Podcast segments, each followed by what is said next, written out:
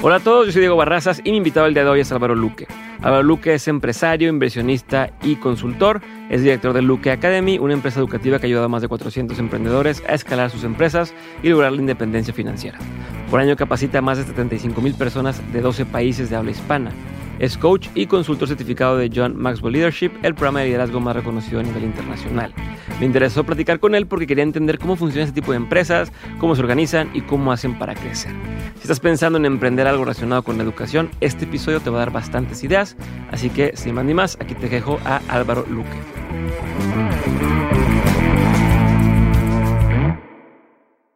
Álvaro, gracias por tu tiempo. Álvaro Luque, bienvenido Luque. Oye, eh, me estabas platicando de el tema del talento humano y me llamó la atención el por qué consideras que eres bueno para el tema del talento humano. O sea, más allá de lo que hay que hacer y de lo que hay problemas, ¿tú por qué crees que eres bueno y de dónde vino ese, esa habilidad para ser, para ser bueno, pues dice manejador o, o guiador o líder en el tema de talento humano? Bueno, y te voy a contar una anécdota de esta semana Ujú. y una de hace 18 años. A y ver. con esas dos, a lo mejor hacemos una referencia, ¿verdad? ¿Cuántos años tienes hoy? ¿No vas a poner en contexto? Bueno, 36 tengo 36, yo. ¿Tú tienes? 32. Bueno, voy a cumplir Ah. 32 ahorita este año. Ok, está bien. Gracias por, por este espacio. Me parece genial eh, tu podcast. Pero bueno, eh, vamos al tema de una vez. Mira, esta semana estaba en Ciudad de México Ujú. con un grupo de los más cracks en marketing digital y se para un tipo, Ariel Brailovsky, que si lo buscan por allí, Ujú. mira, gana cifras que me da vergüenza nombrar. Ujú. Eh, se compró un avión la semana pasada, ¿no? Saca cuentas. Ok. Ah, y nos plantea una estrategia de, de social media muy interesante, pero muy robusta.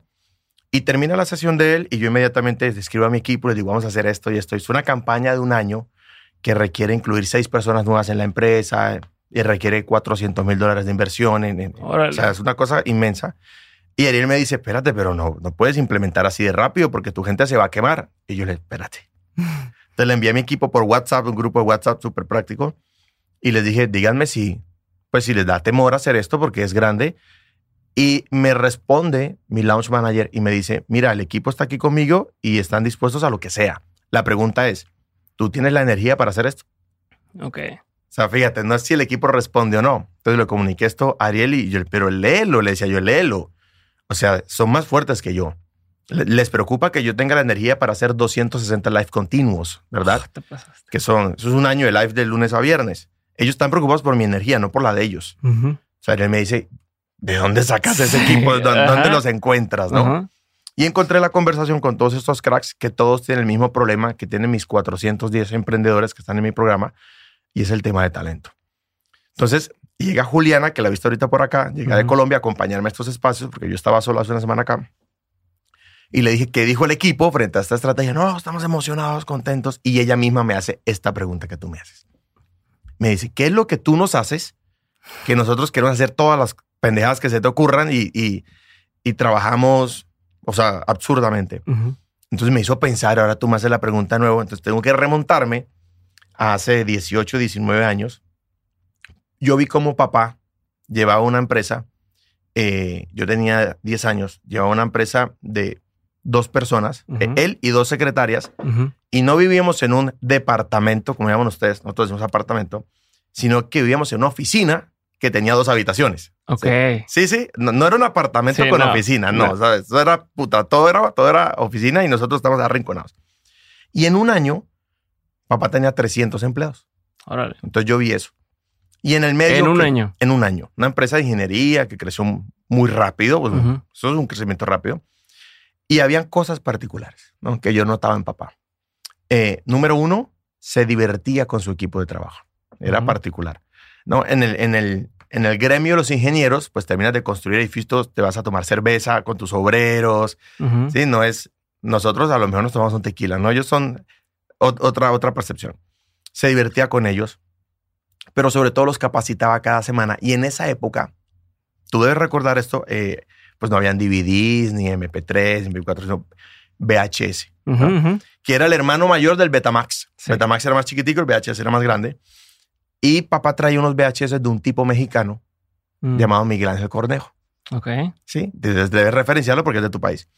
Y eh, tenía eso de, de 10 conferencias de Cornejo. Y cada dos semanas se las ponía al equipo. Los reunía. Él no les enseñaba liderazgo, pero traía los VHS de Cornejo, yo no sé dónde los sacaba. Y me imagino que en esa época, darte a conocer como speaker tiene que ser una locura. Claro. O sea, ahorita te conocen a ti, te ven, porque en Instagram, en Spotify, cualquier lado te ven, pero en esa época no sé. Yo me sentaba con los ingenieros y los obreros a ver a Miguel Ángel Cornejo hablando de excelencia. Y recuerdo los conceptos, claro, los tengo tatuados. Eh, cosas como, por ejemplo, ingeniería del obvio. Entonces Cornejo decía, esto es muy sencillo. Mira lo que hace tu competencia, cópialo y mejoralo un poco. Hazte millonario con eso. Y yo decía, mira qué, qué curioso. Ajá, ajá. Pero además de eso, yo volví y me veía la conferencia solo dos o tres veces, pero yo tenía 10 años. Ok. Entonces yo me imagino, supongo, que eso me influenció en mi capacidad de conectar con las personas. Hecho ya, digamos, un, un Te hombre. poner una pausa ahí, nada más para, para regresarme rápido y, y lo voy a hacer varias veces en la conversación. Eh, los o sea, sentaba todo el mundo parejo y decía, todo el mundo, vengan a ver esto. Era como regla, era quien quiera, aquí está. ¿Cuál era el, el esquema bajo el que él hacía estas Es que a capacitaciones? a papá le pasaba lo que me pasaba a mí. Él no tenía que decir que era una obligación. Él decía, vengan, que vamos a ver esto. En buen tono. Y todo el mundo venía. Porque sabían que nunca los iba a hacer perder el tiempo. Sí, no era de traigamos a alguien que les dé una capacitación para perder el tiempo y Ujú. yo no estoy. ¿no? Él se sentaba allí. O es un amigo agenda. y lo contraté para quedar bien y buena onda, pero no me interesa. La, la- la- la típica de los, de los directores o CEOs o gerentes de las compañías, ahí está, nos vemos mañana. Ajá. No, él se sentaba con su agenda a escribir, estaba, siempre estaba al frente. Yo lo comparo mucho con, si recuerdas la película de Troya, Ajá. y recuerdas que Aquiles estaba con los mirmidones y salía a la batalla, pero el rey se quedaba y era gordo y panzón y con prostitutas, pero Aquiles estaba en la guerra. Ujú. Papá era ese. Ok. ¿ok? Entonces la gente lo seguía. Y yo veía esto dos o tres veces. Eh, ya hecho yo un adulto, me encuentro un día una, una digamos, un, un- un post de John Maxwell en Facebook y recuerdo la frase como si fuera ayer. Eh, Mientras no te tomes en serio tu crecimiento, nadie te tomará en serio. Y invitaba a certificarse en liderazgo y coaching, toda esta cosa. Y yo estaba en la mierda financiera, pero el- Ok. y valía dos mil dólares. Y para mí, ese, en esa época, dos mil dólares, que estaba a punto de quebrar, estaba como aquí en el borde de la mesa que ya me tiro y me. Ujú, ujú. El, el- el coyote y el correcaminos con el imbécil saltaba ya. Para mí, dos mil dólares en ese momento, que estoy hablando del 2017. Mira ¿Cuántos cómo años tenías ahí? ¿Tenías veintitantos? Estamos en 2022, hace cinco años, de repente, sí, de 2017, Ok, sí. cinco o seis años. Eh, ya tenía una, 30 una- empresa, 30 años, tenía una empresa de marketing que estaba a punto de, de quebrar eh, porque hacíamos las cosas bien, pero no sabíamos vendernos. Mm. Mm, y vio este anuncio, doy clic y miro dos mil dólares el programa, no tenía cómo pagarlo. Eso me representaba en ese momento, eh, no sé, siete meses de ingresos, salario mío. Ok. O sea, era, que era muy poco, además. Am, y tenía una tarjeta de crédito de una de mis hermanas mayor y tenía cupo por 500 dólares y John Maxwell te permitía pagar 500 dólares y al Y tiempo... el luego ir pagando poco a poco. Entonces dije, pues, hagamos la primera cagada y luego resolvemos las otras al final, ¿no? Ajá. Entonces le pedí permiso a mi hermana, déjame utilizarla, te prometo que te pago, la utilicé y empecé una aventura ahí de, de crecimiento en liderazgo que se conectó porque te das cuenta en la vida que luego une los puntos hacia atrás Ajá. y todo cobra sentido, ¿no? Entonces ahí reforcé, ahí, ahí tecnifiqué mis habilidades naturales en liderazgo, en oratoria, en narrativa. en- A ver, pero a ver, pero a ver, ¿tu hermana qué te dijo? ¿Sí usa la tarjeta? Sí, usa la tarjeta, pero como no me pagues, te voy a joder. O sea, la ok, vida. bueno, tampoco fue así como un... No, no me la regaló. O sea, te doy permiso de usar mi crédito. Pero ¿y con, con qué confianza? ¿O con qué...? Bueno, tenemos una dices que linda venías... Que la empresa no estaba muy bien y que... O sea, Es política de los Luque, ¿verdad? Cuando hay otro que pide ayuda, no importa cómo esté, siempre se la vamos a ofrecer. Luego resolvemos. Ok. ¿Y Es- cómo pensabas tú resolver aquí en este caso? No o tenés ni puta idea. sea, fue, va, vamos a jugarnos, ya estás casado. Ya estaba casado y Julieta acaba de nacer. Ok. O sea, estamos en O sea, sí, no, no era nada más, pues me embarro yo solo. No, ya, No, ya, no, no. ya te embarras a todo. mundo. a todo el mundo, a tres colaboradores que tenía. O sea, sí. Ahora, dos mil dólares hoy mm, es un acceso a uno de mis programas, ¿de Sí, acuerdo? claro, claro. Pero en ese momento era lo que significaba. A ver, y te voy a volver a, a- a- a- o sea, quiero volver a entender aquí nada más. No es lo mismo que tú estás en esta empresa de marketing, ¿no? Esta agencia de marketing y entonces tú compras o que compraras una capacitación para vender más, ¿no? Que te dijera, oye, bueno, hey, esta capacitación es para agencias de marketing que te vamos a enseñar a que dentro de un mes empieces a vender más con esta metodología, lo que tú quieras, pero que bueno, dices, va, son dos mil dólares, pero el beneficio en 10 mil. teoría va a ser directo a lo que ya estoy haciendo o a los recursos que tengo hoy, ¿no? Que es personas que saben de marketing, contactos de, de empresas a las que les ofrezco temas de marketing. Va, en este caso era un tema de liderazgo. O sea, no era ni siquiera directo al negocio o la venta, era crecer tú como persona. ¿Dónde está la lógica ahí eh, en la parte práctica? ¿O dónde, dónde, viste tú que ese sentido? Porque para cualquiera de fuera podría ser medio, "Oye, pues, estás loco, ¿no? Es como decir, me metí al gimnasio, me pagué una, una membresía al gimnasio en lugar de algo para el negocio. Si me estoy quebrando y hubiera a comprar ropa. Ah, La pregunta es, ¿de qué depende el crecimiento de tu empresa? Tú eres el director de tu compañía. Yo te pregunto, hoy. ¿de dónde vienen tus resultados? los resultados del Sí. equipo, del trabajo del equipo. ¿Y quién mueve el equipo? Pues yo imagino que sus propias motivaciones combinadas con, la, con el propósito de la empresa. Si tú no estuvieras aquí, esta compañía sería lo mismo. No, no sería lo mismo. Pero Entonces, mi intención es trabajar para que sea lo más parecido a lo mismo. Pero Claro. como, como tu equipo, ¿no? Que dices, bueno, también tiene iniciativa propia y, y se ponen pilas. Pero, pero no es así al principio. No, No. es así como hasta, como hasta los 3 millones de dólares. No es así. Lo que ocurre es que el emprendedor no se ha dado cuenta, voy a decirlo a nivel personal, el negocio soy yo. Ok. Y si yo no crezco, el equipo no crece. Y, no me lo inventé yo. No me crean a mí. Créanle a Tony Robbins, ¿no? 80% mentalidad, 20% estrategia. Y la primera ley del liderazgo, del libro Las 21 leyes del liderazgo de John C. Maxwell, se llama la ley del límite o la ley del tope. Y dice, tendrás tanto éxito como liderazgo. Punto. ¿No tienes más éxito? ¿Qué te falta? ¿Marketing? No, liderazgo. Ok. Yo soy marketer. Me encantan los lanzamientos digitales. o sea, es una locura. Yo amo eso. Pero al final, tu equipo llegará tan lejos como tú puedas llegar. Eso lo entiendes hoy. En ese momento que está. o en sea, ese momento, o sea, yo ¿cuál era tu, tu justificación de La por qué lógica. comprar eso? sí, Ajá. la- había probado de todo. Ok. Esa era mi lógica. O sea, ya probé de todo. Ya hice esto, hice lo otro. y, y- y nada me jala. Pues probemos esto. Ok. Además, pues había una autoridad detrás de Maxwell, ¿verdad? Ujú. Que nadie la, la cuestiona. Ni siquiera hay que está viejo, ¿no? Pero Ujú, ujú. nadie la cuestiona. Y me llamó, es que mira, eh, aquí va el copy, ¿no? O sea, si no te tomas en serio tu crecimiento, nadie te va a tomar en serio. Ujú. Y yo sentía que no me estaban tomando en serio mis clientes, mis proveedores, ¿de acuerdo? Entonces me hizo mucho clic.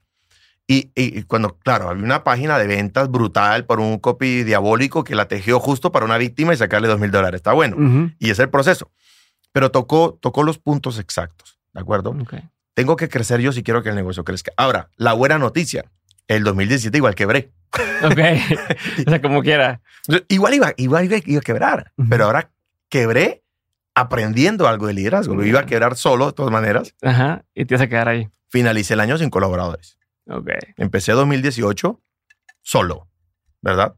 Solo, pero creciendo. Había una diferencia, ¿verdad? Entonces, todo esto para responderte a la pregunta, ¿por qué se me da bien el trabajo con la gente? Yo Ujú. creo que es un tema que aprendí en casa. Eh, la vida, Dios, el universo me conectó con grandes mentores en esto. Y en el 2019 ocurrió algo particular. Ahí. Me dijiste que te gustan las historias. Yo puedo contar historias. Por favor. Tengo en mis notes aquí de- del iPhone. Yo colecciono historias. Eso es, Es una parte. recomendación buenísima porque todo el mundo dice, oye, ¿cómo, ¿cómo cuentas tantas historias o cómo tal?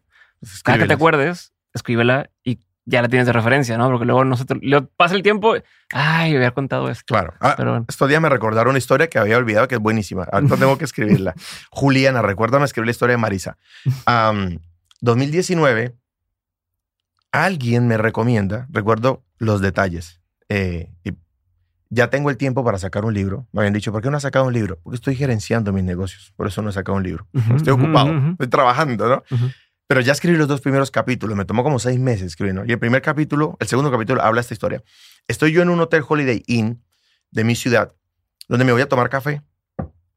Y en esas me escribe, me escribe un amigo, Jaime Andrés, eh, que se estaba lanzando una, a una posición política.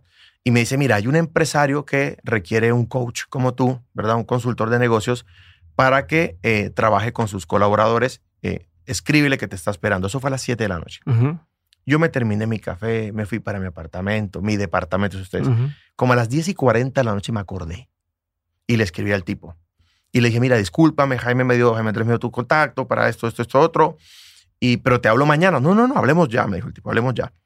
Y me dijo, mira, es que yo necesito eh, 200 capacitaciones para 200 grupos de, de 15 personas. ¿Cuánto vale? Así ya de una, ¿no? O sea, que cuenta rápido. Negociamos, vente para mi oficina mañana. Te la resumo, me contrató por siete meses. Ya, recuerda que vengo del 2018 solo, estaba sin equipo. Ajá. 2000, eh, me- 2019 me contrató por siete meses eh, porque el hombre quiere mover toda su organización en un proyecto político y necesitaba alguien que le, le organizara a la gente, que tuviera mentalidad de liderazgo y marketing y parecía que el indicado era yo para organizar eso en torno a un proyecto que él tenía. Empecé a liderar este equipo, pero fue algo curioso. Me hice muy cercano a él y se convirtió en un mentor todo Ok. 2019. Un tipo que yo vi 1,84, el tipo mide 2 metros 5 Órale. grande, todo vestido negro. Recuerdo que llegué a su oficina y estábamos así. Lo primero que me dijo fue: ponga su celular en modo avión y póngalo sobre la mesa. O sea- aparte, nadie te lo dice. O sea, nadie llega y te dice eso. Ir- Intimidador, afuera había una escolta, lo veía hacia arriba. Nunca veo a alguien hacia arriba porque yo estoy un tanto alto para el promedio. Y me conecté con un mentor.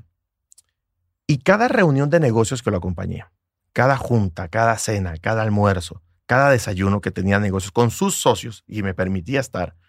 Y, y nacían empresas, ¿no? De cada reunión. O sea, hacían empresas como, como tú vender un producto y yo vender un producto. Por lo que para nosotros vender un producto, para ellos era hacer, Hacer una, una empresa. empresa. Nunca, nunca en la conversación dijeron cómo hacemos esto, o qué hacemos, o cuánto nos va a costar. Había una única pregunta recurrente en cada junta de negocios. Trata de adivinar cuál era. ¿Para qué? ¿O cuál era? ¿Quién era la pregunta? ¿A quién ubicamos ahí? ¿Quién va a ser el gerente? ¿Quién? ¿Quién? ¿Quién? Siempre. Me tomó nueve meses darme cuenta de eso. Para el 27 de octubre de 2019, me hizo clic. Y u- uní puntos. Dije, ¿por qué siempre preguntan quién? ¿Quién? Pero tú conversas con un emprendedor y te dice, ¿y cómo lo hago? Ujú. Sí, sí, sí. ¿Cómo vendo? ¿Y, y- cómo pongo las luces aquí para Sí, ¿De hacer? dónde consigo esto? ¿De dónde consigo lo otro? Eh, ¿Dónde? Pero nadie pregunta quién. ¿Quién? Entonces me di cuenta que los, los, los big players se están preguntando quién. Porque ya tienen todo lo demás, en teoría, ¿no? Tienen acceso o tienen la. O sea, lo demás por añadidura, o, pero el problema es quién lo va, quién lo va a mover. Que el problema siempre es quién. Si tú dices, mira, es que yo quiero llevar este podcast al siguiente nivel, ¿quién me ayuda a llevarlo? Es pensamiento estratégico. Lo que te trajo hasta aquí no te va a llevar hasta allá. Sí, suponiendo que, lo mismo, voy a hacer un ejemplo más tonto, pero suponiendo que tú sabes todo sobre marketing digital, sobre hacer una campaña, sobre lo que quieras, ¿no? Sobre programar ads. Ok, será teoría, pero a lo mejor no tengo el tiempo de sentarme a hacerlo. ¿Quién lo va a hacer desde ahí? Y tu empresa va a llegar a un momento, no sé cómo está tu empresa en ese momento, pero supongo que además de ser el experto en el contenido, pues también eres el director de tu empresa. Va a llegar un día en el que tengas que preguntar, ¿a quién le entrego la empresa para que la siga haciendo crecer mientras yo me ocupo de lo que hago mejor? Todo esto para volver al punto de talento. Siempre es quién, quién, quién, a quién contrato, dónde lo pongo. Todas las empresas que hemos acompañado a crecer, les digo, tengan un 10% más de gente de la que necesitan. ¿Y por qué? Porque el día que les explote el crecimiento en la cara, no se van a atorar por dinero porque el banco se los entrega. Un inversionista se los entrega. Hoy creen que es dinero. Fíjate, no tengo dinero para crecer la empresa. No. ¿Quién es el inversionista que me va a poner el dinero? Sí. ¿Ok? Pero a ver que te llegue el crecimiento y te llega, te llega Sí, lo 10 que pesos hoy. gente, lo que metes, no, o sea, no, no te das, no, no aprovechas la oportunidad. Te pongo 10 millones de dólares para hacer crecer tu podcast. ¿Comprar equipos? No. Gente. ¿A quién contrato? Ujú. ¿Quién pongo en esto? ¿Quién puede hacer esto? Entonces siempre es la conversación. Entonces toda esta historia, aunque yo entiendo y enseño que las empresas tienen cinco sistemas, todo comienza y termina con las personas. Zig Ziglar dijo, ayuda a las personas a lograr lo que quieren y ellos te ayudarán a lograr lo que quieras. ¿Cómo trabajas con la gente? ¿Cómo logras que trabajen tan bien que quieres? ¿Qué quieres tú en tu podcast que yo te Ujú. pueda ofrecer y qué quiero yo que tú me puedas ofrecer? Y no es táctico, es un principio, porque de pronto no me puedes entregar lo que yo quiero. Sí. Yo le decía a, a, a Summer, que fue que nos contactó, eh, me decía, ¿cuáles son tus objetivos? Y yo le me quiero llevar a dos amigos, Ujú. ¿verdad? Los dos podcasts que voy a visitar, me quiero llevar a los amigos. El podcast no importa. Al Sí. final, si me hago el amigo, cuando vuelva a Monterrey tengo con quién comer. ¿De acuerdo? Sí. Porque hay alguien que tú conoces que yo no conozco. Entiendo perfecto eso, porque así, le, así le- otro día decía, ¿por qué no quieres hacer Zoom? Y le digo, es que por Zoom no siento que se haga la relación igual. Y a mí, más que como le fue a ese episodio en particular, mi intención es que con cualquier persona que me siente aquí pueda crear una amistad, ¿no? Entonces, eh, pero era como, pero, pero, ¿qué diferencia hace si está en Zoom? No, es que no es lo mismo. No es lo mismo vernos. Te entiendo, te entiendo en esa parte, te entiendo perfecto. Seguramente cuando esto se vea, alguna gente va a decir, vamos a seguir al colombiano. Así me Ujú. dicen los de neta, el colombiano. Vamos a seguir. Y, y, mira, me avientas 5 mil followers. ujú, Pues yo los compro con ads, pero no me alcanza el dinero para ser mi amigo tuyo. Entonces siempre, cuando ponemos a la gente en el centro, digo, todo empieza a organizarse. Esa es como yo lo veo. Decir. Otros verán, y, y me encantan los números y la estrategia y todo. Ahorita voy a, entonces, quiero hacer doble clic en la parte de, de justo a estos quienes, cómo se hace para que estén al mero, al mero pedo. Pero me quiero regresar, 2018, te quedaste solo. ¿Qué haces para salir de ahí? O sea, ¿cómo mantienes eso? ¿Y cuál es la diferencia entre lo que haces hoy? O sea, yo no sé si en ese entonces tú decías, esta empresa que estoy haciendo en el 2017 o previa, ¿no? Esta va a ser mi agencia, ¿no? Va a ser mi legado, lo voy a hacer en los siguientes 10 años si, si, si ya lo sentías o no, y si hoy sientes que lo que haces es, ya encontré cuál cómo sientes diferente uno contra otro, ¿no? Y te lo pregunto desde el lado de varios hemos sentido a lo mejor en varias ocasiones, oye, pues esto es lo que voy a hacer, y luego dices, "Mm, mm, no, no, no era esto, o hay veces que dices, no, esto es y me voy a aferrar a huevo, cuando podría ser como dices, pues, pues déjalo ir y probablemente llegue otra cosa. No sé si, o sea, te estoy, es una pregunta compleja, pero es por varios lados. Entonces, resumiendo mi preguntota, uno, ¿cómo sobreviviste ese año? ¿Qué hiciste? ¿Cuáles eran tus planes? Y dos, ¿qué diferencia hay entre cuando empezaste ese negocio con lo que empezaste ahora o lo que llevas haciendo ahora después de, esa- de ese tiempo? De acuerdo, mira. Inicia 2018, quebrado, y yo me encuentro a mí mismo. Eh, no sé cómo le llaman aquí en los depa, balcón, la terraza. Me encuentro a mí mismo. 5 de la mañana, con pánico de que amaneciera. En Colombia la vida laboral comienza a las 8 de la mañana, como la Ujú. mayoría de países. Con pánico de que amaneciera, porque iban a llamar los bancos a cobrar un dinero que no tenía para pagar. Y había una hija que se iba a despertar a un refri, como dicen ustedes, la nevera, decimos nosotros, donde no había comida. Entonces, cuando tú estás en ese momento, me importa un carajo mi legado. Tengo que darle de comer a esta muchachita. ¿de acuerdo? Y tengo que pagar unas deudas porque me van a quitar el carro. Carro que compré porque un mentor me impulsó a comprarlo cuando yo no podía comprarlo, pero volvería a hacerlo. ¿no? Y a mí me encanta poner a la gente a hacer cosas que no puede hacer para que se estrelle solamente, pero eso los, los- los hace hombres. Entonces, 2018 no. Legado a la mierda. Mi legado es mi hija. Tengo que levantarle y levantarme yo, pero con una intuición en el corazón. Entonces, 2018 hice dos cosas prácticas. Reduje costos Ujú. y super administré lo que tenía. Yo no hice dinero eh, eh, en esta empresa que tengo ahora. Yo hice dinero desde la escasez, porque aprendí a administrar lo que tenía. Es un principio que tengo. Tus ingresos son una farsa. Tú crees que van a llegar el otro mes, pero tus gastos son ciertos. Sí. Quieras o no quieras. En este momento estamos perdiendo plata aquí. Estamos, o perdiendo, o sea, hay un egreso aquí de dinero constantemente entre los dos. Entonces comencé a administrar muy bien y como sabía que estaba solo, entonces hay una cualidad que, que, que Dios me ha regalado y es la de, o sea, relajarme y verle lo bueno a las cosas. Ok. Entonces yo tenía el sueño, sí tenía el sueño que más o menos a los 35, entre 35 y 40, yo fuera consultor. Porque yo decía cuando era muchacho, yo decía, qué cool los médicos, que la gente llega y ellos solamente le dicen qué hacer y le mandan una receta y la gente se va y paga un montón de plata. Y me parecía genial eso. Ujú. Y leía las historias bíblicas. eh, el rey Salomón y, y dice que los reyes de la tierra venían cada semana a escucharlo. Y decía, qué cool. ¿Qué Ya. mierda les dicen? No sé, pero qué bueno que la gente venga a escuchar tu sabiduría. Me parecía fascinante. Ujú. Entonces, como el 2018 me quebré y me quedé solo, dije, pues hagámonos consultor ya. ¿no? Cuando no, no sabes qué hacer, te haces consultor. Ajá, ajá. Y yo he visto unos episodios que has tenido aquí que se ponen calientes sobre el tema del coach y el positivismo tóxico. Hay una inmensa cantidad de gente. ¿Qué mierdas hago? No sé qué hago. Leámonos algo y seamos consultores, es lo que dice la gente. Pero yo me di cuenta que sí había acumulado una experiencia. Porque como yo tuve una agencia de marketing, trabajé en todos los nichos. Trabajé con abogados, médicos, ingenieros, constructoras, sea, había hecho- no me había dado cuenta cómo, cómo yo pienso, ¿verdad? Que es Dios, me llevó a un montón de escenarios. Ujú. Entonces tenía una visión empresarial muy amplia, aunque mi empresa estaba en la mierda. Ujú. Y suele ocurrir así en la vida, ¿no? Como que mira, no hagas eso que te va a ir mal. Ya yo la cagué, Sí. ¿de acuerdo? Entonces empecé a ofrecer ese servicio y yo soy, en mi profesión es diseñador gráfico. En mi profesión, mis especializaciones en publicidad, era bueno en lo que hacía, pero me tocaba hacerlo solo porque no podía repartir mi ingreso. Ahora tenía que pensar en mí Sí. y en mi casa. Ok. Entonces, en 2018 me dediqué a eso. ¿Cómo conseguías clientes en ese momento? No me acuerdo. Entonces, O sea, ¿cómo, cómo iban llegando? Como que un ¿A amigo me contactó y otro y apareció otro. Y mira qué, qué curioso, porque 2018 conseguí un muy buen cliente, una universidad de Venezuela, que Ujú. ya Venezuela estaba en la mierda, en la crisis, y mi mejor cliente era Venezuela, una universidad. Tan buen cliente y tan buena relación hicimos que me invitaron a Venezuela como speaker, ¿verdad?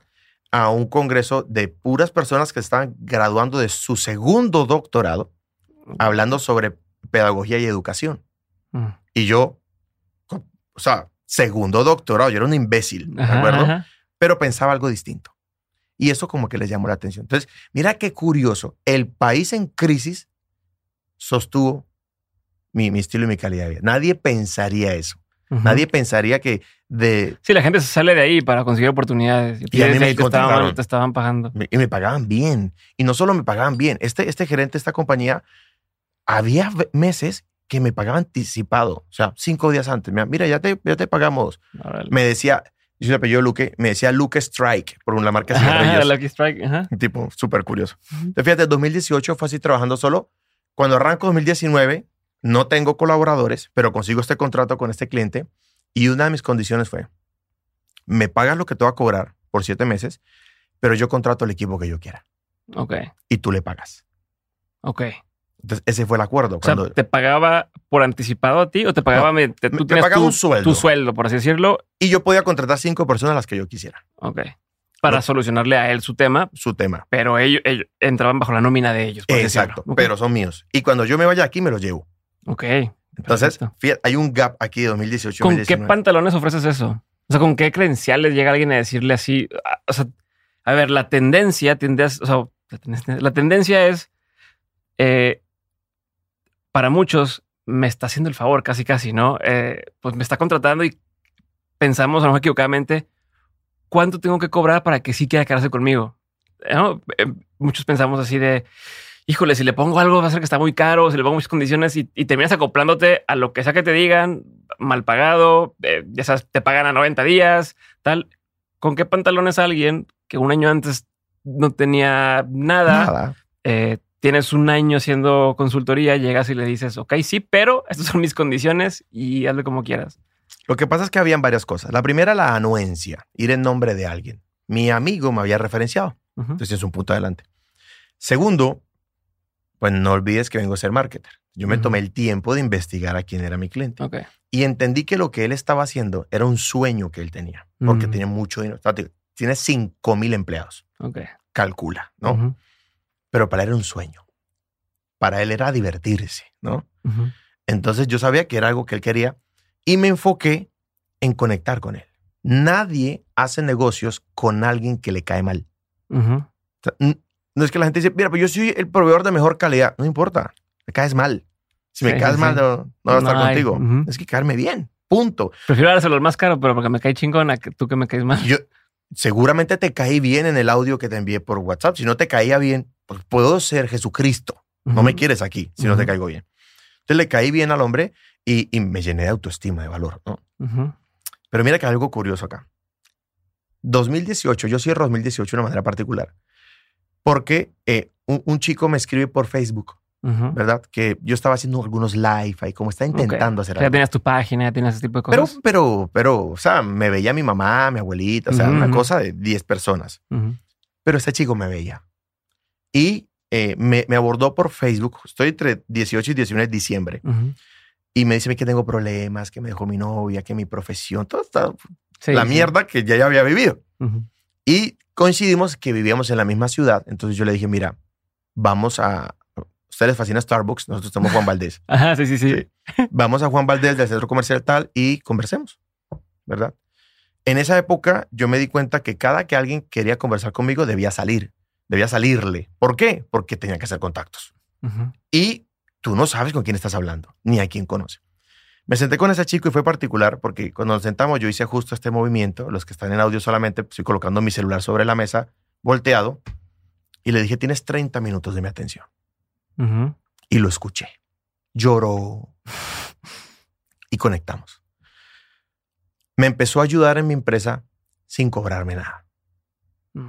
A la semana, Y no tenía nada, él tampoco. no, no, no tenía empleo y en su casa lo estaban presionando porque no trabajaba. Y se vino a trabajar conmigo gratis. Gratis. O sea, peor. Ajá. Por lo menos en su casa no genera gastos. A la semana me dijo, mira, es que en mi casa no me gusta trabajar. Déjame ir a trabajar a tu apartamento. Y yo le dije, está bien. ¿Le pediste algo, algún tipo de currículum, eh, cre- eh, Pero si no, le iba, credencial? si no O le sea, iba a pagar, ¿qué le voy pero, a pedir? pero estás metiendo a alguien que no conoce tu casa. ¿No? Como decir, bueno, Sí, sí, pero ¿quién eres, güey? me generó dudas, pero al final dije, no sé, al último nos matamos adentro o algo así. Ok. Ya, O sea, es que conectamos, ¿no? Ok, Tú sabes con quién conectas. Digo, te pregunto, porque yo también soy muy confianzudo, pero a veces digo, pudo, pudo no haber salido bien. no, puedo violarme. No, o sea, tipo, otro día me invitaron, me dice alguien, me busca por Instagram, me dice, oye, este, eh, me gustó lo que haces, hay que platicar. Claro, vamos a comer. Este, ah, sí, ¿quieres caer a mi casa a comer? Y de pendejo, digo, vi que tenía gente en común y dije, pues sí, está bien, se me hizo fácil. Y ya el día dije, ah, no sé, o sea, no sé. ¿A Y si, quién le estoy trayendo? y si llego a su casa y es una trampa o lo que sea, o- dije, no, Su plan es secuestrarme. no pasó nada, tipazo, excelente persona, pero pues te pregunto, ¿estás metiendo a alguien a tu casa que Sí, De, poco de conocer? de hecho, hasta hoy lo estoy pensando. El asunto es que trabajó conmigo de diciembre a enero de 2019. Ujú. eh, febrero, dos meses gratis. En febrero conozco este contacto a este cliente. Tardamos un mes cerrando el negocio. En febrero ya tenía un poquito más de ingreso de otros clientes y le dije, requiere una persona, pero requiere un diseñador. No es tu perfil. Y aunque me estás ayudando, ¿qué hago? No te puedo pagar porque no eres lo que necesito. Necesito un diseñador. Y eh, para él sí tengo presupuesto. Si te contrato a ti, te pago, quedo sin un brazo. Ujú. Me dijo, contrátalo, yo sigo trabajando gratis. No, hombre. Entonces trabajó enero, en febrero entró este diseñador.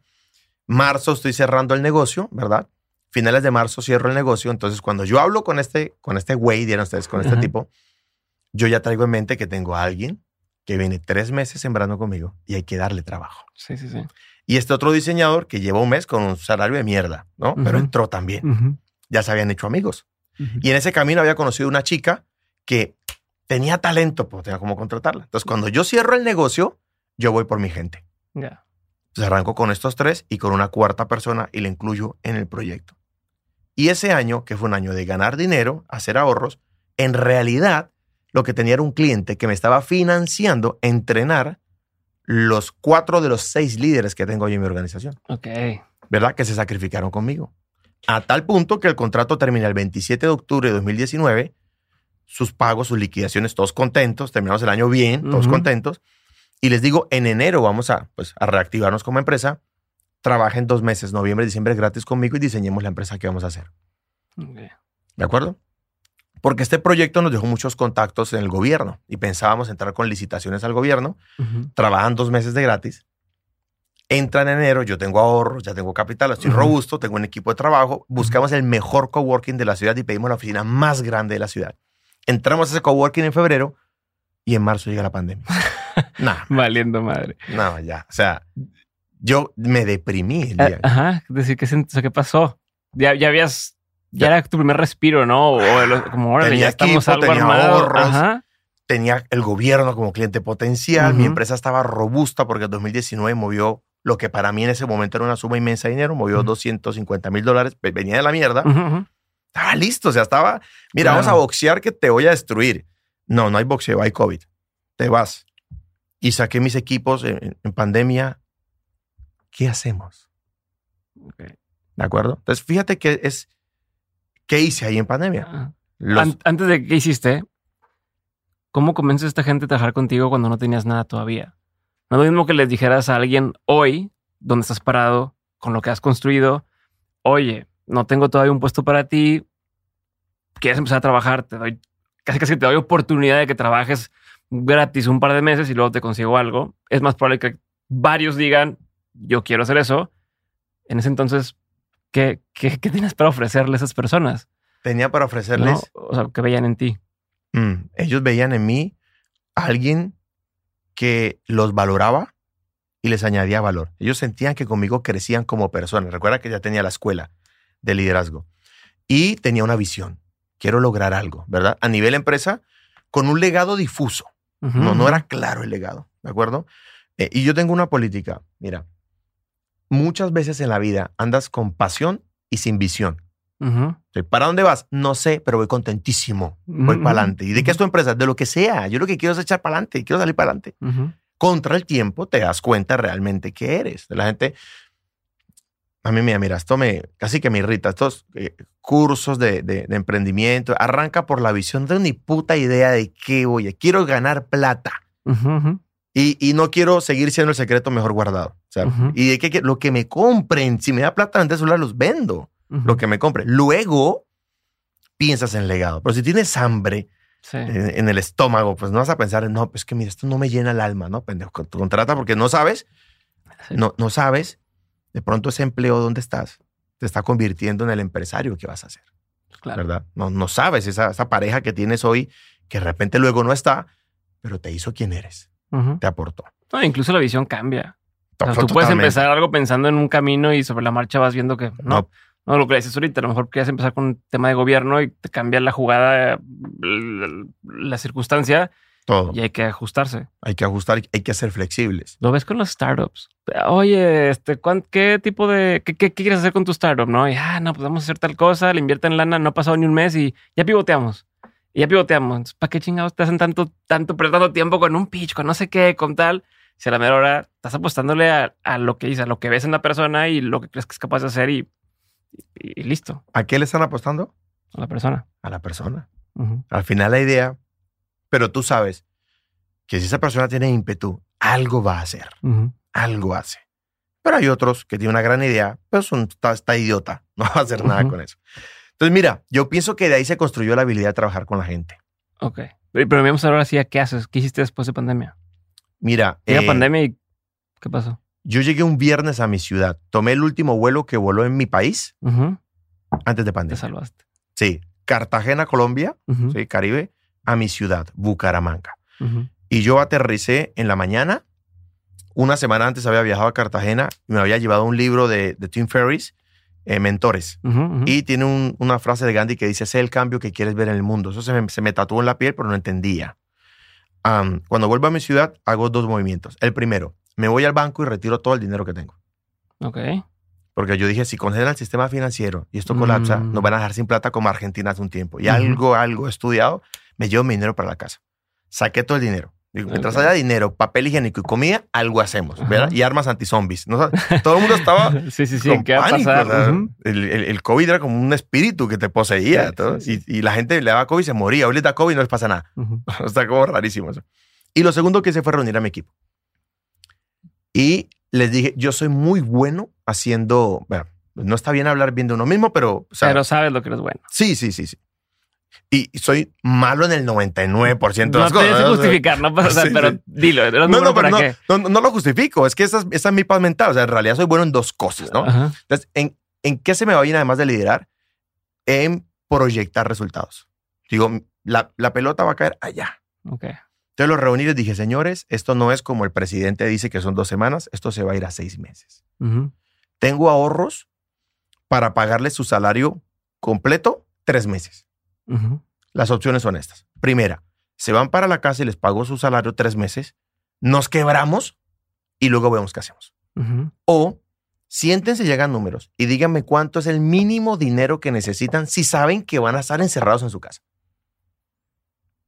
Y vienen y me dicen esa cifra, y sea cual sea la cifra, yo se las voy a pagar. Y dure lo que dure la pandemia, yo los voy a sostener en esa cifra. Tienen 10 minutos. Me fui a la sala de juntas y empezó a llegar uno por uno. Mira, yo necesito tanto, pero era, menos de lo que yo había calculado. Ya Mm. lo que dije, pero espérate, tampoco seas tan miserable, o sea, colocarle un Ajá. poco más. Eso se llama el mínimo vital. ¿Cuánto es lo mínimo que tienes Sí, para sí, vivir? sí. no? Somos más baratos de lo que creemos. Ujú. Necesitas servicios públicos, papel higiénico y comida. Con eso estás vivo. Y Ujú. internet que están servicios públicos. Y así los envié a sus casas. ¿Y qué vamos a hacer? Yo les dije, no sé qué vamos a hacer, pero lo que sí sé es que a partir de mañana vamos a empezar a hacer live. Porque no va a haber otro medio de comunicación. Y como yo venía a ser consultor empresarial, yo dije, la gente se va a joder los negocios y ya, si me pongo a trabajar con las grandes empresas, que me da hueva, ¿por qué me da hueva? Porque una cotización, una propuesta se demora tres meses en ser aprobada. Sí, claro. Yo dije, Y ya que te dicen que sí, luego la orden de compra, o sea, te da alta, orden Ah, de compra, seis meses te pagan en tantos meses y en tantos días y... Ajá. pero te genera prestigio y portafolio. Pues yo no necesitaba prestigio, necesitaba sacar adelante un equipo, ¿verdad? Ajá. Que volvíamos a estar en una crisis, pero yo estaba entrenado para ambientes hostiles. Los envío para sus casas, sacamos computadores, todo este tema. Yo me fui triste, o sea, era mi oficina, me sentía cool. Sí, la de tus sueños, haz de cuenta. ¿no? Yo era el, rico del coworking. ¿no? Sí, yo sí, tenía sí, la mejor oficina. Ajá, ajá. Y me fui a encerrar en mi apartamento, y ellos también. Y al día siguiente comenzamos a hacer Facebook Live. ¿Por qué Facebook? Da curiosidad. Pero era lo que tenía ahí. O sea, o sea, contra Instagram o contra YouTube. era lo que tenía. Ok. O sea, al O final... sea, no había una estrategia detrás, no había algo en particular. No, yo solamente tenía mi intuición de que si algo iba a ocurrir, iba a ocurrir en Internet. Ok. No más. Y si algo iba a ocurrir, iba a ocurrir con los emprendedores. Y me brilló el coco en esto. Yo dije, es una gran oportunidad. Porque si todos nos detenemos, el que va a tomar ventaja es el pequeño y el que arranque antes. Sí. Entonces no me voy a quedar quieto. Cuando esto despegue, yo les voy a llevar por lo menos 150 lives de ventaja. ¿verdad? Y cada uno de sus casas empezamos a hacerlo. Y en ese momento yo había creado una metodología para el manejo de las finanzas personales. Porque como yo salí de la mierda manejando mi dinero bien, yo no me imaginé que eso fuera tan potente. Entonces nos dedicamos tres meses a eso, sin saber qué estamos haciendo. Y la gente nos decía, mira, somos del sector belleza, háblanos mañana de marketing para belleza, como yo era marketero. Entonces al Ujú. otro día decía, marketing para salones de belleza. Y me Ujú. sentaba, y hagan esto, y esto, y esto, y esto, y esto. Muchos barberos salieron de sus casas en mi ciudad a, a cortar cabello en las casas porque dieron el servicio a domicilio con... Porque todos estamos peludos. ¿no? Ajá, claro. y, y queremos sentirnos bien de alguna manera. Entonces empecé a impulsar el mercado con estos live y se conectaban primero 50, luego 100, luego 200, llegamos a tener 300 sin saber qué estábamos haciendo y al mismo tiempo construí esta, esta metodología. Y se llega el mes de julio y aparece en internet un tipo llamado Luis Carlos Flores con una metodología llamada fórmula de lanzamiento que enseñaba cómo vender educación en línea. Y yo dije, los emprendedores no me pueden pagar lo que me están pagando las empresas grandes. Así que me toca multiplicarme. Me hago barato o me grabo y me multiplico de alguna manera. Sí. Entonces yo me di cuenta que allá había una gran oportunidad con el conocimiento que tenía, pero ya no para la gran empresa, sino para emprendedores más pequeños. Se llega julio, compro esta metodología con algo de dinero que tenía ahorrado. Ajá. Otra vez. Otra vez, repitiendo el- otra vez estoy comprando algo en medio de una crisis. Mira qué patrón interesante que hasta hoy caigo en cuenta. Aprendo la metodología. Elige al equipo bueno. Hay algo que yo tengo en mi cabeza y algo que tengo en mi corazón. Lo que tengo en mi cabeza es marketing. Es lo que sé hacer. Y tengo el conocimiento técnico, los títulos, las especializaciones. Yo no sé si en, en- en México se maneja esto, pero cuando te gradúas de una especialización en Colombia y tu calificación es la máxima, te dan un summa cum laude. Yo me gané eso y nunca fui a recibirlo. Pero me lo gané, fui mejor en mi especialización. Y en mi corazón tenía una forma de salir de la quiebra financiera, porque lo aprendí con mi experiencia. Entonces les dije, vamos a vender uno de estos dos productos digitales. ¿Qué hacemos? Ya en esa época, que era Ya- julio, Ya tienes armado uno de estos, ¿no? ya tenía el de, el de finanzas medio armadito, tenía 27 lecciones, ¿verdad? Y les dije, mi intuición me dice esto. Si salgo con marketing y la cago, me cago todo lo que he hecho en la vida. Ya. Si salgo con finanzas y la cago, pues no importa. Al final no soy Sí. Luke el financiero. Es como tu ejercicio de vamos a ver qué pasa con esto para aprender y luego hacerlo bien con el que según tú es tu, tu mero mole. Dijeron los chicos, vamos con finanzas. Armamos un evento en línea gratuito. Teníamos una cámara, una Nikon 5100. Entonces, o sea, es un juguete con lo que usamos hoy, ¿no? Ujú. Y eh, no queríamos transmitir en vivo porque nos daba miedo que se cayera el internet. Ujú. Entonces grabamos las clases de, de un evento en vivo y las transmitíamos en vivo, pero están grabadas. Sí. Sí, un falso en vivo. Un falso en vivo. Y mandé a hacer t-shirts, camisetas con la palabra 10K, 10 mil dólares. Vamos a vender 10 mil dólares en tres días, les dije yo. Ni yo lo creía y ellos menos, ¿de acuerdo? Pero la, ver, verte a ti con la t-shirt y Sí, decía, pues este güey sí, algo algo, pasa, ¿eh? yo he sido bueno para convencer a la gente de una visión, ¿eh? que vamos a saltar por acá que se nos sale de alas, vamos, saltemos todos. Hicimos este evento, Uh, Quiero hacer un paréntesis ahí. Para todo este, para todo esto, tu familia qué, qué pensaba, cómo estaban. Eh, decían, oye, pues consíguete otro jale porque esto no está jalado, o sea, no está funcionando. Eh, Sí. O sea, siempre, siempre recibí, o sea, me miraban con cara de idiota, pero me apoyaban. ok. ¿Ok? No sabemos qué estás haciendo, pero hagámoslo. Al final tampoco había opción. ujú. A veces, mira, hasta mi novia, no hay más hombres en el planeta. Escoge, ¿no? Entonces, siempre hubo ahí el apoyo porque a mí siempre me, obviamente me da temor. Tenía que invertir un dinero en anuncios que nunca había invertido. Yo fui el trafficker en mi primera campaña. Am, cuando estábamos a mitad de semana, hicimos un evento en vivo gratuito para luego ofrecer este curso. Empiezan a llegar correos electrónicos, pero nunca había recibido yo tantos correos. Digo, en ese momento muchos correos para mí eran 300 correos en un día. Hoy llegan Que son un montón. Sí, o llegan 10 mil, ¿de acuerdo? Y yo empecé a leerlos porque me di cuenta que tenía que escuchar a mi audiencia. Y había uno particular. Un hombre que decía, tomé tu evento gratuito el día que pensaba suicidarme, porque tengo problemas financieros. Y esta fue mi última oportunidad de ver una solución. He visto tus clases y me has devuelto la esperanza de salir de la quiebra financiera voy a conseguir el dinero porque sé que vas a vender un curso y lo voy a comprar. ¿Qué piensas en eso? O sea, Claro. entonces ahí sí nace una voz y un legado. Ok. Entendí todo lo que había pasado. Entendí mis quiebras, mis crisis, mi ausencia o exceso de liderazgo. Entendí cada proceso tomó sentido ese día en mi vida y ese día descubrí mi voz. Ok. Y, y decidiste ya quedarte en esto y no en lo otro. ya, dije, ahí está, la gente me necesita ahí. Tienen problemas con su dinero. No saben manejarlo. Yo no soy un profesional en finanzas. ¿verdad? Pero yo sé manejar el dinero de mi empresa y me rinde bastante bien. A ver, hacer una pregunta, que es una pregunta que tengo porque me ha pasado a mí. Cuando te llega un mail como esos, mucha- es mucha responsabilidad tu respuesta para cualquier lado.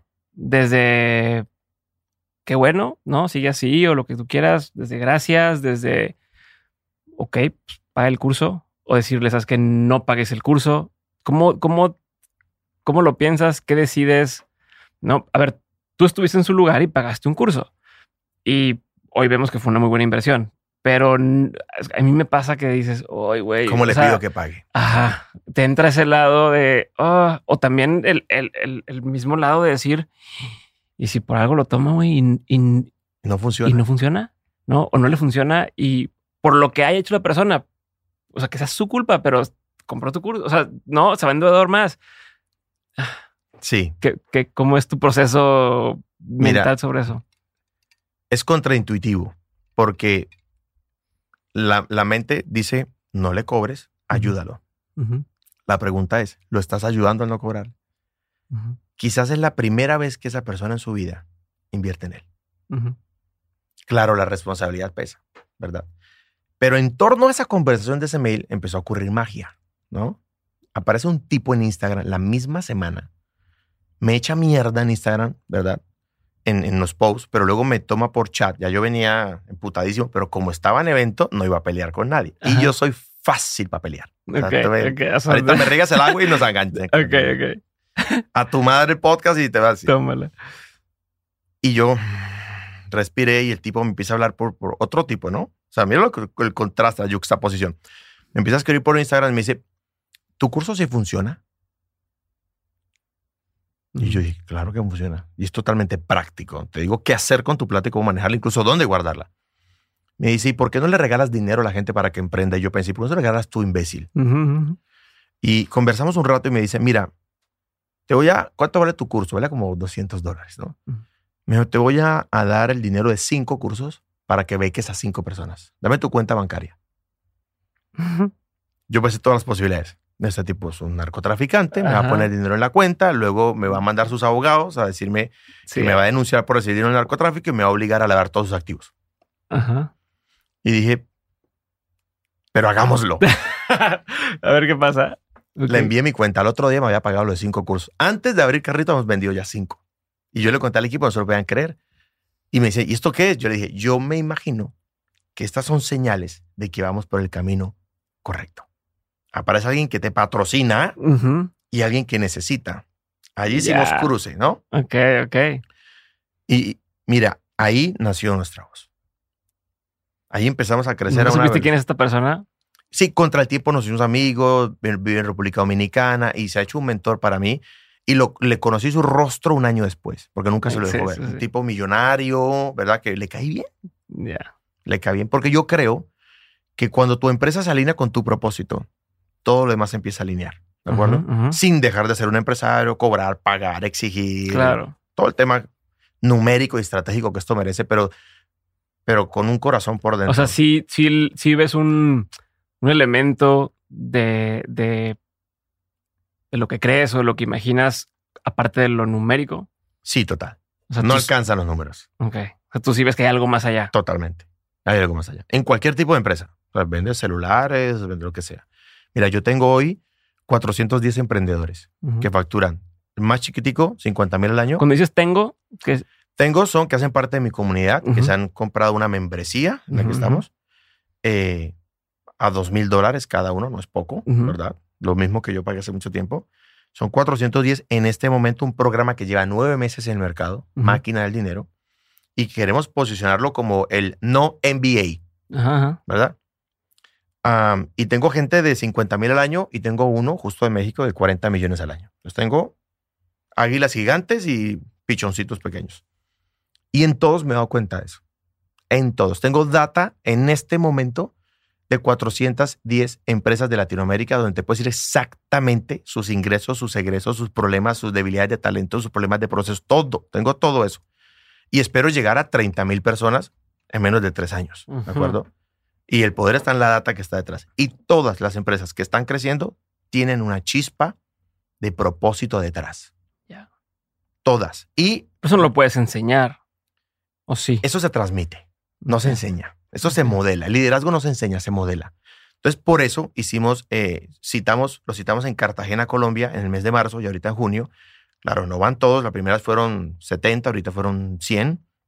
Los monté en un catamarán, ¿has visto? Ujú. un yate sí. gigante.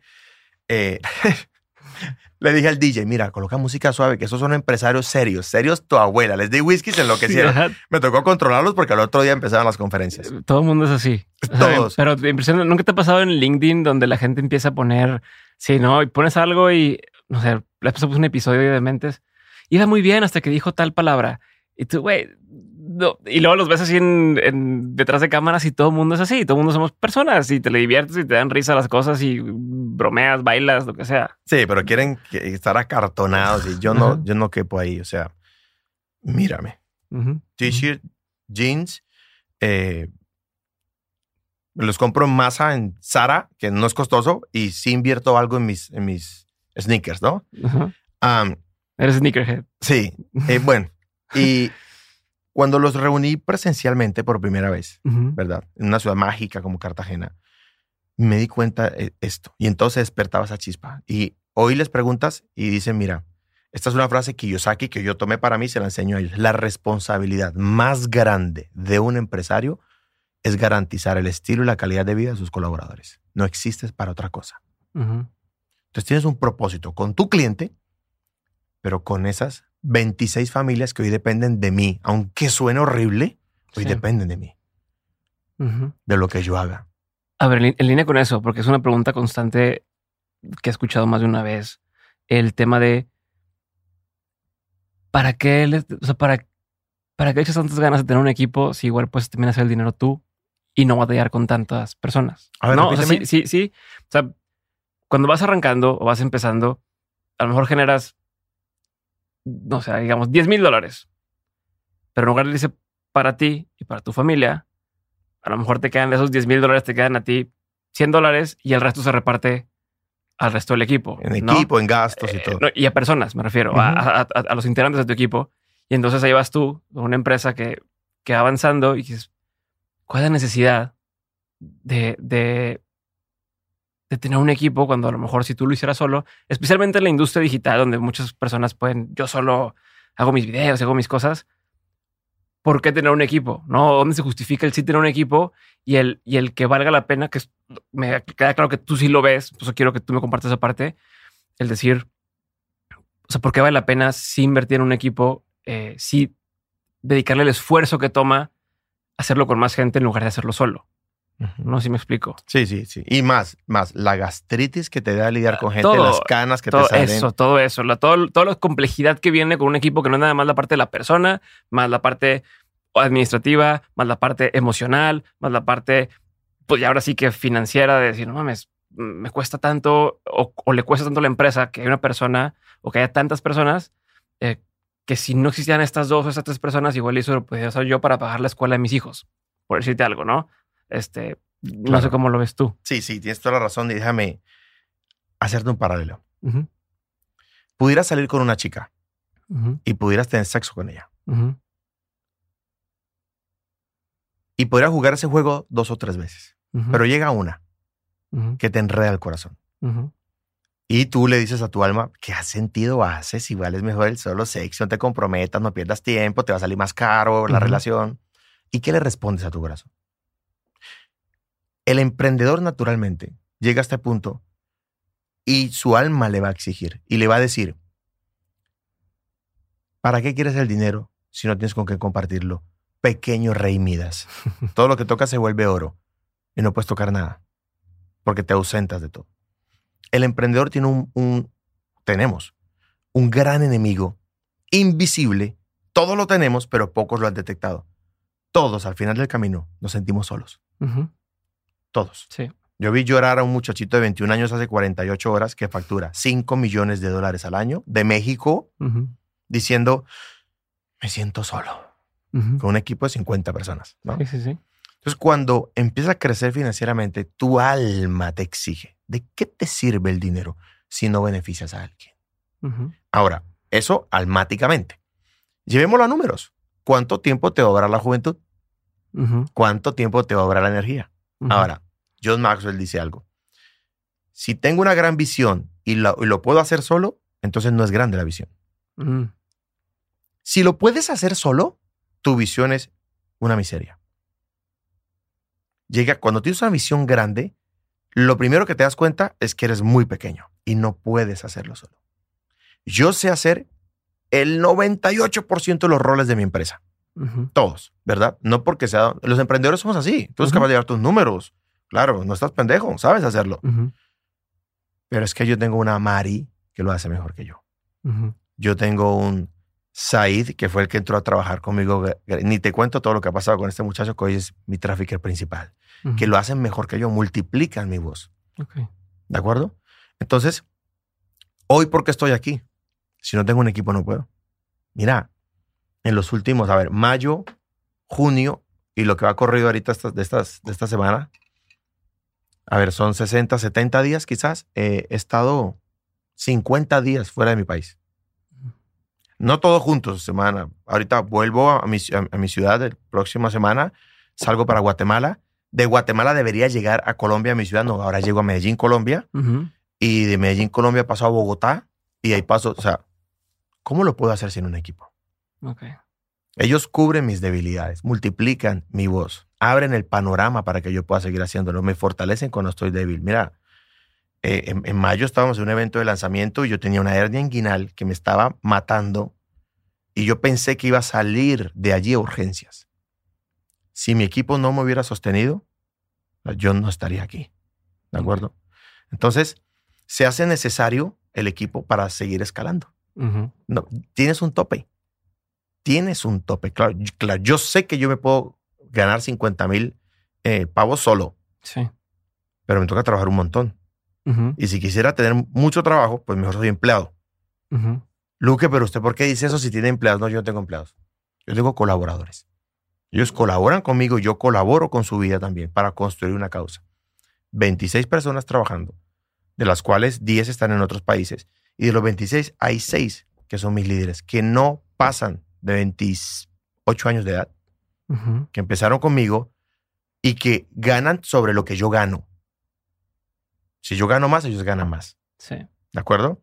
Y los demás, la estrategia financiera que utilizamos fue, que estoy utilizando un bono que sobre ese resu- resultado se reparte entre los que son operativos mientras crecen y también se ganan una oportunidad, ¿de acuerdo? Ujú. Entonces, es un tema almático, es un tema financiero, un tema energético. Se te va a acabar No, la y un energía. tema ahí me llamó la atención, lo dijiste ahorita, el tema de hoy, trabajan para una causa, ¿no? Que es más allá de decir, bueno, yo quiero generar un millón de pesos al mes, los puedes generar de muchas formas sin tener tanta gente, pero ahí es el, no, yo quiero construir esto, ¿no? Como tú has dicho, quiero que haya un millón de personas eh, que ya vivan, ¿cómo se llama? Sean autosostenibles, autosus- Sí. Entonces, ya es una causa que va más allá de lo que puedes hacer tú solo, ¿no? Total, sí. Y la otra cosa, ¿cómo haces? O sea, me acabas de decir que tienes a estos líderes que llevan contigo desde el principio. La tendencia hoy es. Cuando digo la tendencia, no sé en todos lados, pero lo que me toca a mí ver mucho últimamente es se levanta lana para un startup, ¿no? Este, o consigues forma de, de financiamiento y ahora sí empieza a contratar a los expertos en tu empresa, ¿no? Eh, ah, el, de tecnología, el de no sé qué, tal. Y de pronto se queda relegada la gente que viene contigo de siempre, porque entraron estos perfiles que son expertos en un cierto tema cuando tenías a alguien que era un poco un todólogo y se fue haciendo con la empresa contigo. En tu caso, ¿cómo has hecho para, si me queda claro, mantener a la mayoría de estas personas que entraron al principio? Pero además, ¿cómo has hecho para que no sea él? Es que siempre has estado conmigo, entonces te mantengo aquí, sino que realmente sea una persona que le aporta lo que necesita aportar a la empresa. No sea, ¿cómo has logrado que estas personas se desarrollen? ¿Y cómo has logrado que es, en conjunto? No me queda claro. No puedes tú obligar a alguien a ser quien no quiere ser, pero ¿cómo has hecho eso? ¿Cómo has hecho para que alguien que no estudió cierto perfil, no? Este, o sea, este cuate que que es trafficker, pues a lo mejor él no creció diciendo yo voy a ser trafficker, entonces voy a estudiar esto y luego voy a estudiar esto y un día me van a contratar para ser trafficker en esta empresa que ya tiene un presupuesto de pauta, que ya tiene tal. Es de cero. Sí. ¿Cómo pasa esto? Mira, parte del liderazgo es tomar decisiones difíciles. Porque llega un punto en el que tiene, en que el beneficio colectivo es mayor que el beneficio individual. Y eso me incluye. Hay cosas que yo digo, no puedo hacerlo yo. Despídanme de eso. No, no puedo hacerlo. ¿De acuerdo? De hecho, en las instalaciones físicas que tenemos en mi empresa, yo no tengo oficina. Una, porque por pendejo se me olvidó hacerla. Y otra, porque ellos son los que están haciendo la, la chamba, dicen ustedes, ¿no?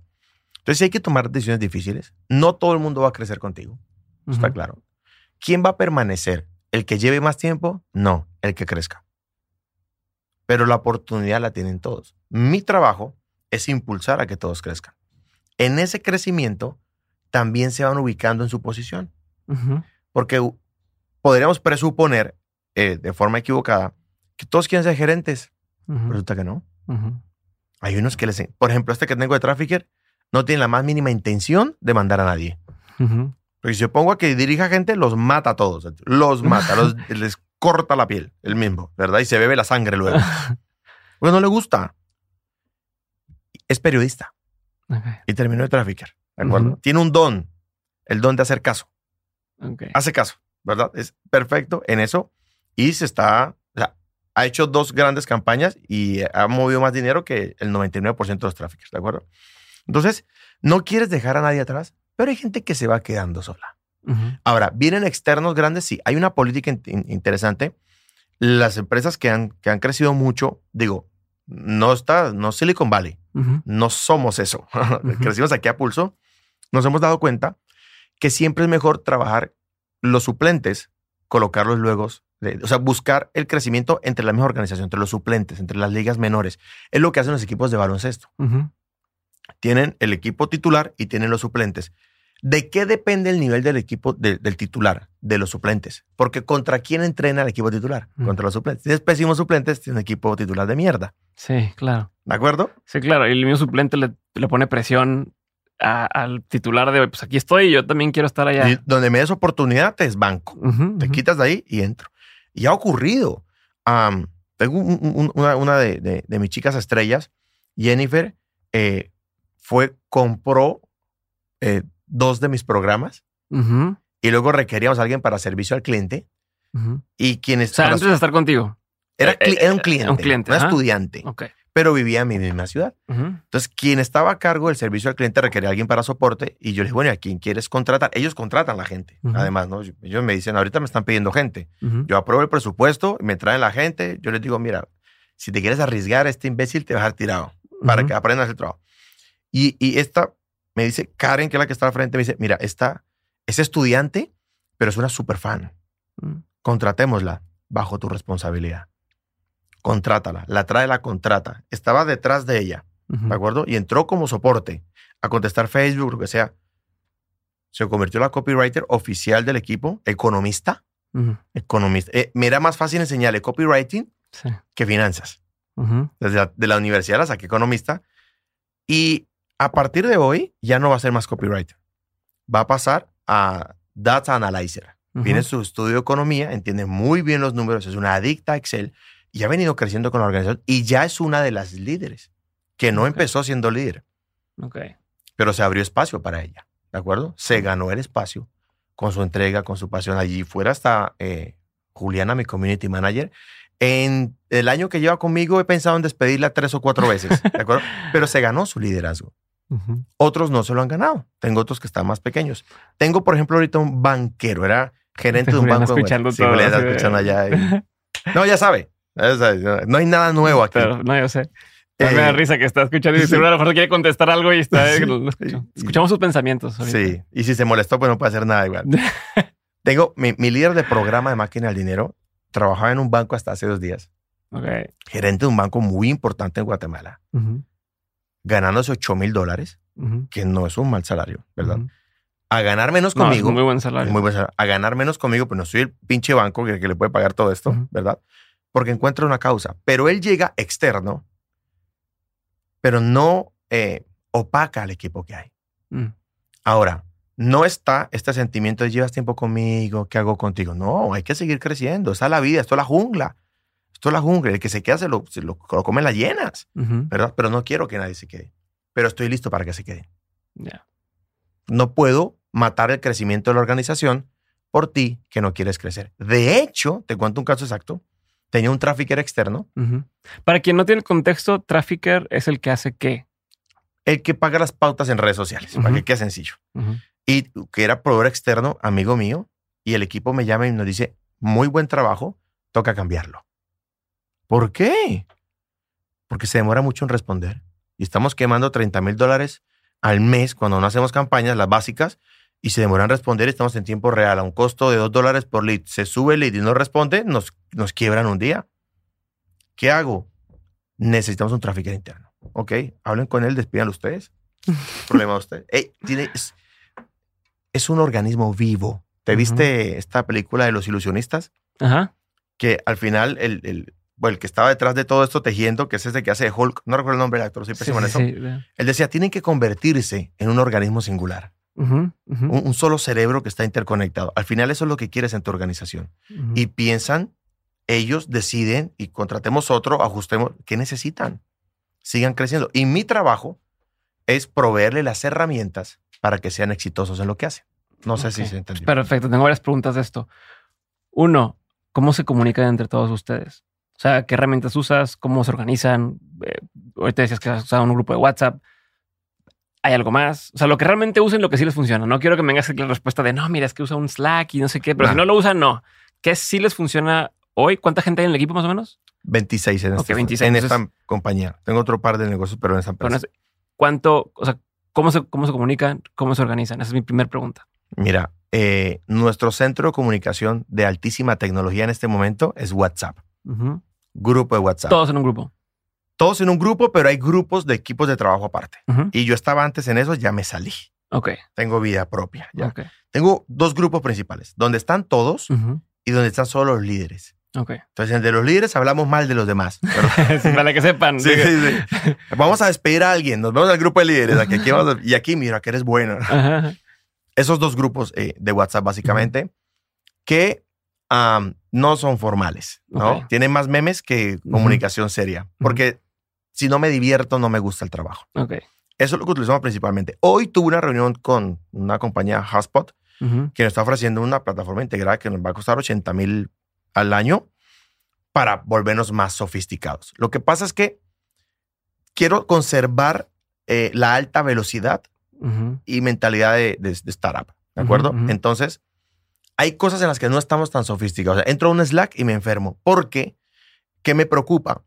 Meter burocracia en mi empresa.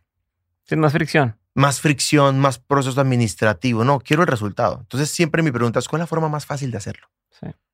De hecho, trabajábamos virtualmente, pero construimos unas instalaciones porque nos dimos cuenta que era más rápido cuando te veo aquí, tomamos una decisión. Pues que, claro, hay gente que está por fuera, pero que los principales estén juntos es clave para nosotros.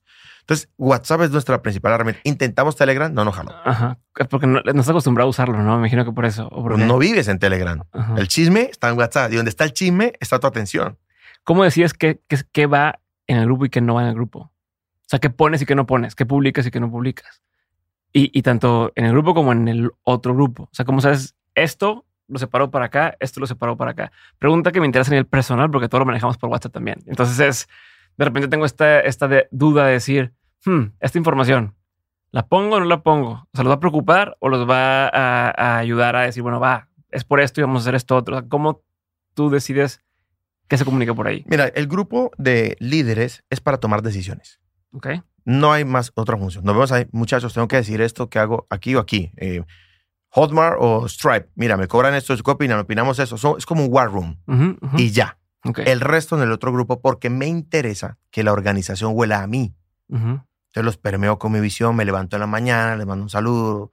Hay días, hay tiempos en que está callado el grupo, pero 99% en el grupo general. Ok. Muchos conocen las cifras, conocen salarios, hay una apertura eh, completa. sí. Pero si hay una decisión estratégica, me voy con los líderes. ¿Por qué? Pues no quiero 26 opinando, de los cuales 20 tienen ni puta idea de qué hay que hacer. ¿Para qué pierdo mi tiempo?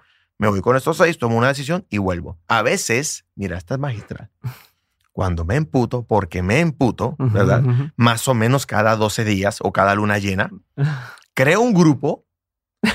Esto es macabra. güey. Dos consejos de, de, de emputas. Tres consejos, lo voy a dar gratis. No le vamos a cobrar este espacio.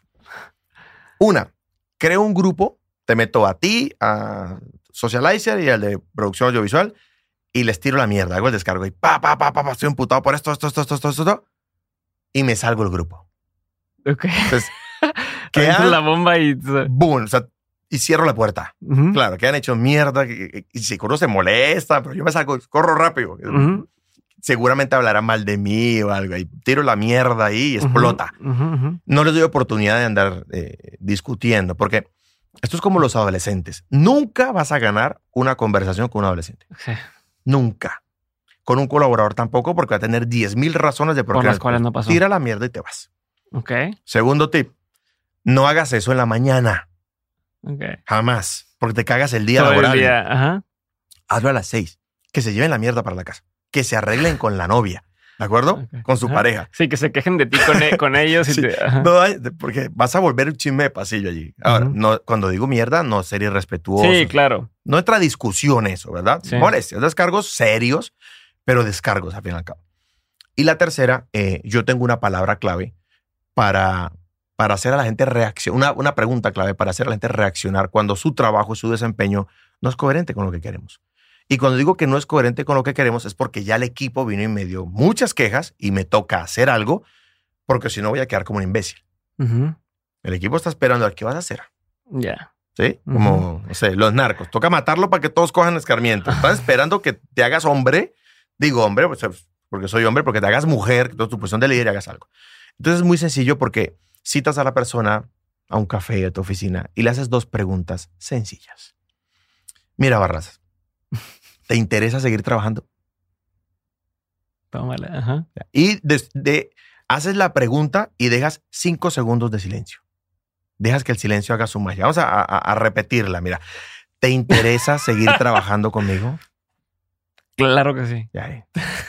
Eso te, te da. No, no puedes quedarte en silencio tanto tiempo, ¿no? O sea, Claro. te da el, el- ganas de, alguien le dan ganas de contestar. Claro, pero te, da, te pones nervioso. O sea, Sí. sientes una cosa como de la cabeza. empiezas hasta- a pensar todo, ¿no? De, de ¿por qué me está diciendo? Este, ¿Ya se dio cuenta o no se dio cuenta? ¿O qué hice? O qué, o sea, como cuando tu pareja te dice, tenemos, tenemos que, que hablar, hablar. claro. Dices, mierda, ¿qué hice? que vale madre. Sí, fue infiel. Esto cuenta como infidelidad. No, pero esta es mi prima, pero o sea, genera una tensión. Si te dice que no, no hay nada que hacer, ¿verdad? Le das las gracias y le pides que por favor no trabajes contigo. Si te dice que sí, que el 99% va a decir que sí después de un gran susto como esos, la siguiente pregunta es, ¿cómo te ayuda a que lo hagas mejor? Porque no estoy satisfecho con tus resultados. La misma persona va a proponer cosas. Mira, y puede ser, muchas veces pasa, que tiene problemas personales. Que no lo dejan trabajar, que no tiene las herramientas, que tú no has sido claro en el trabajo. Sí. Esa me pasa mucho a mí, Sí, claro. porque yo asumo que me leen la mente. ¿sí? Pero no, la gente normal, los seres humanos, no leen la mente. Sí. O sea, ojo, es importante para quien escuchó esto y lo quiere aplicar, lo aplique bien. Tú dijiste cómo te ayudo. a que- O sea, a que, ¿Cómo? o sea, no, no, no es pues, cómo le vas a hacer para trabajar mejor. ¿no? Ah. O sea, porque no, o sea, muchas veces no es culpa de la persona. Hay veces que hay algo, es que no me explicaste o no me, no me no, te he buscado tres veces y no me has dicho qué es lo que necesitas y pues yo estoy haciendo lo que yo creo. ¿Qué es mi éxito? El éxito de ellos. Tengo que ayudarlos a ser exitosos para mí. Esto llévalo a las parejas. Mira qué lindo fuera si la pareja es, ¿cómo te ayudo hacerme feliz, verdad? O hacer, diga, vas a discutir, no te puedes hacer feliz. No, bueno, eh. ¿Cómo te ayuda a ser la, la- la persona con la que quiero estar? Sí. Sí, mira, no eres detallista, pero te pongo un recordatorio, te digo lo que me gusta y podemos Ujú. hacer un acuerdo muy lindo a partir de eso. Es ¿Cómo te ayudo a que lo hagas bien? Sí, ayúdame a ayudarte. Ayúdame a ayudarte. Si yo, o sea, yo antes pensaba así, pero él tiene que entender. No, no tiene que entender. No. Porque él tiene su vida, porque tiene sus preocupaciones, Claro. porque tu empresa es tu empresa. Mira esta, me preguntan mucho, ¿cómo hago que la gente tenga sentido de pertenencia? Ajá. Y yo les devuelvo con una pregunta, Dale un pedazo de la empresa. ¿cómo va a tener sentido de pertenencia sobre algo que no le pertenece? Ujú. Hazlo partícipe de la empresa. Y serlo partícipe no es solo darle acciones, llevar a las decisiones. Allá afuera está Juliana. Cuando la fuimos a contratar, le dije, voy a hablar con el equipo a ver qué piensa de ti. Ella pensó que era mierda. Yo reuní al equipo y dije, mira que está esta chica, no vive en la ciudad, vive en Bogotá. Me parece que es buena. Cobra un poco más de lo que se les paga a ustedes, ¿verdad? Pero es freelance. Entonces, no tiene los beneficios de ustedes, no tiene bonificaciones como ustedes sí las tienen. Y creo que la necesitamos. ¿Qué hacemos? La revisaron, la stalkearon. Tengo una que es experta, stalkearon, stalkeó todo, le conoció la ropa, todo. Y dijo, sí. Entonces, ellos sienten que la compañía es de ellos. Sí, no es este güey llegó a po- a ponernos a alguien aquí y decidió por nosotros, sino es algo que se hizo en conjunto. Porque mira, seguramente tienes acciones eh, en alguna gran compañía. Tienes acciones en Amazon. La pregunta es, ¿tú sientes que Amazon es tuyo? No. No. Ajá, O sea, ni claro. que tengas del 10%. Pero si yo participo en la decisión, Sí. es mío. Entonces, mira esas prácticas que se han venido implementando con los equipos, eh, nos ha arrojado tener un muy buen equipo de trabajo. ¿No tenemos, tenemos problemas? Sí, claro que los tenemos. Claro que nos llega gente chueca. Claro que, claro que nos llegan. Pero esto se volvió casi que un, como un centro de rehabilitación emocional. Una emprendedora me preguntó estos días, Luque, ¿me toca ser de psicóloga entonces? Dije, sí. Te toca cambiar pañales, ser psicóloga. Ese es tu verdadero trabajo. La chamba operativa es de ellos. Tú hazlos sentir en casa, ¿de acuerdo? A ver, ahí dan dos dudas más. Uno, ¿cómo capacitas a la gente? Dices que te acuerdas de tu papá que hacía esto, tú, tú haces algo similar, o cómo te encargas de que las personas se vayan preparando para hacer lo que tú haces hoy, porque al final del día no hay tanto, o sea, mucho lo que estás haciendo o lo, lo que se hace en esta industria va surgiendo conforme va surgiendo la industria, ¿no? Oye, como- o sea, nadie sabe o nadie sabía programar ads en TikTok cuando salió TikTok, ¿no? Entonces no es como, ay, bueno, lo estudié la universidad. No, pues es algo que acaba de salir. Entonces, ¿cómo vas capacitando a la gente para ver el mundo de la forma en la que tú lo ves o incluso mejor para poder entrar a estas cosas o estas diferentes áreas o incluso usar las diferentes herramientas que existen? Porque hay, de una cosa hay mil opciones, ¿no? Como dices, un, un sistema para montar tus cursos en línea hay un chingo de opciones. Entonces, ¿cómo, cómo haces eso? Mira, eh, temas de liderazgo y la estrategia del negocio los enseño yo. Mm. Eso es mi trabajo. ¿Cómo lo enseñas? Un pizarrón y siéntense y vamos a aprender. sí. Entonces, Pero, eh, pero momentos en particular, o sea, te quiero llegar al pu- así de, ¿haces un offsite o es una vez a la semana o no tienes un, un- un- una forma sí. constante de hacerlo, sino más bien cada que te, hay algo nuevo? O sea, dame así entrada a tu mundo para, poder- mira, todos los lunes a las 9 de la mañana Ujú. tenemos una reunión llamada VEA, Visión, Evaluación y Agenda, con el equipo que está presencialmente conmigo. Todos los lunes sagrados, excepto que ocurra algo mágico festivo, se hace el martes, ¿de acuerdo? Visión, Evaluación y Agenda. Visión, ¿para ¿A dónde qué hora vamos? empieza esta junta? 9 de la mañana. ¿Cuánto La gente, dura? eh, 40 minutos. Ok. Toda mi gente entra a las 9 de la mañana y sale cuando se le antoje, ¿verdad? pero el trabajo a veces nos absorbe, ellos llegan temprano, cuando estamos de lanzamiento es más tarde. Visión. ¿Qué vamos a hacer? Estamos hacia allá. Esta semana tenemos esto, esto. Por semana.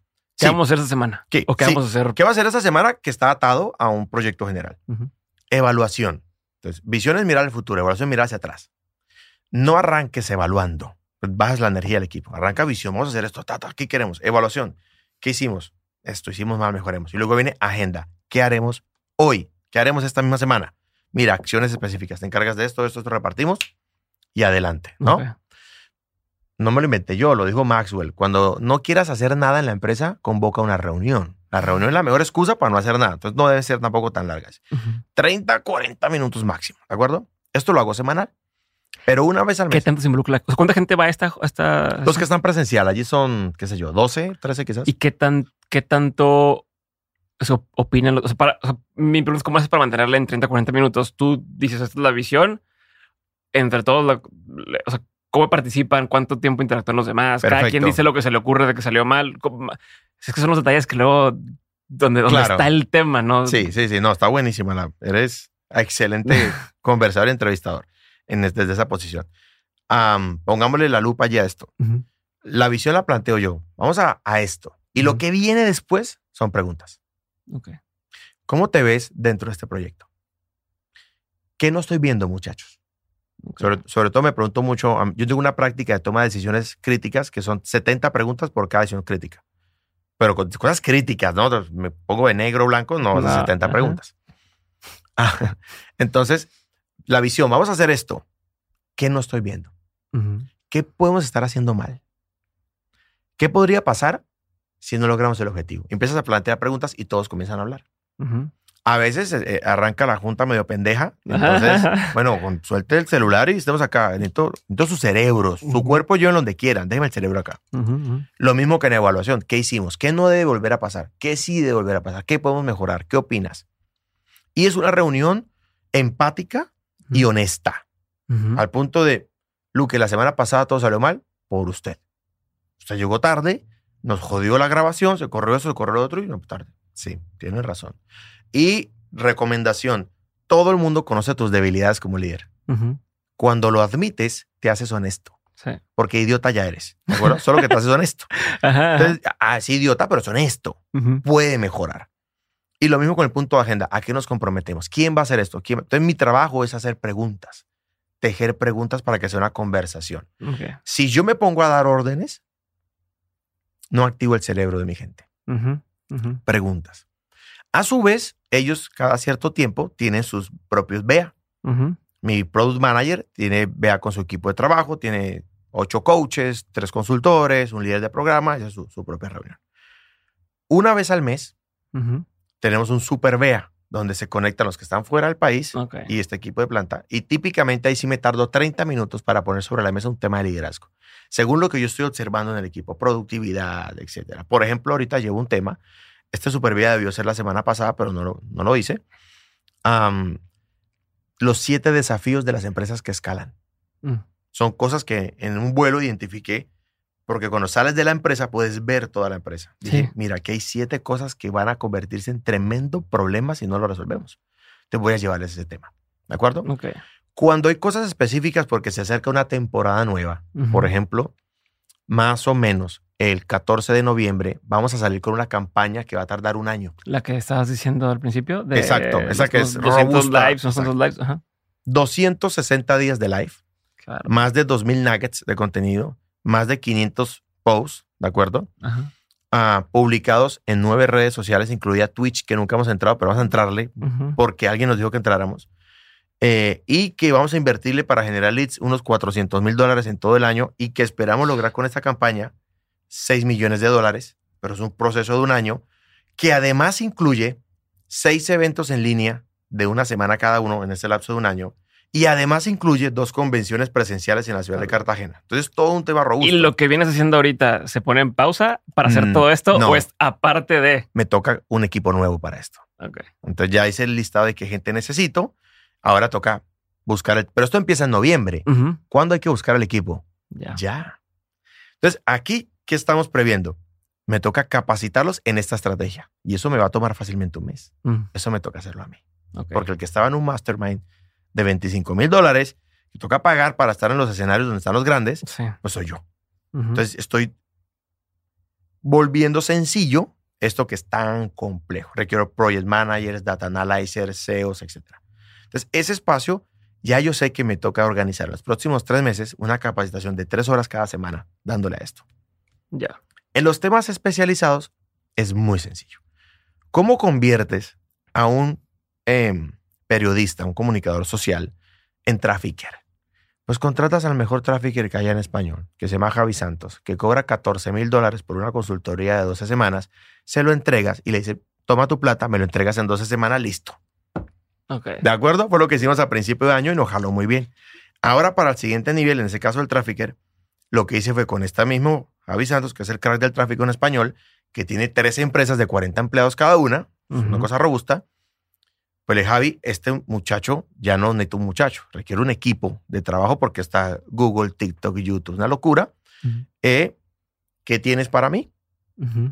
Me dijo, pues, pues vamos a ser socios por seis meses. Me Mm. pagas un fee dos veces y me llevas en un porcentaje sobre el resultado que logremos. Y yo le entro con cinco ingenieros míos, ponme la gente que quieras y juntos Pasa. hacemos el tráfico y él aprende y todo el equipo aprende haciéndolo. Va. Ok.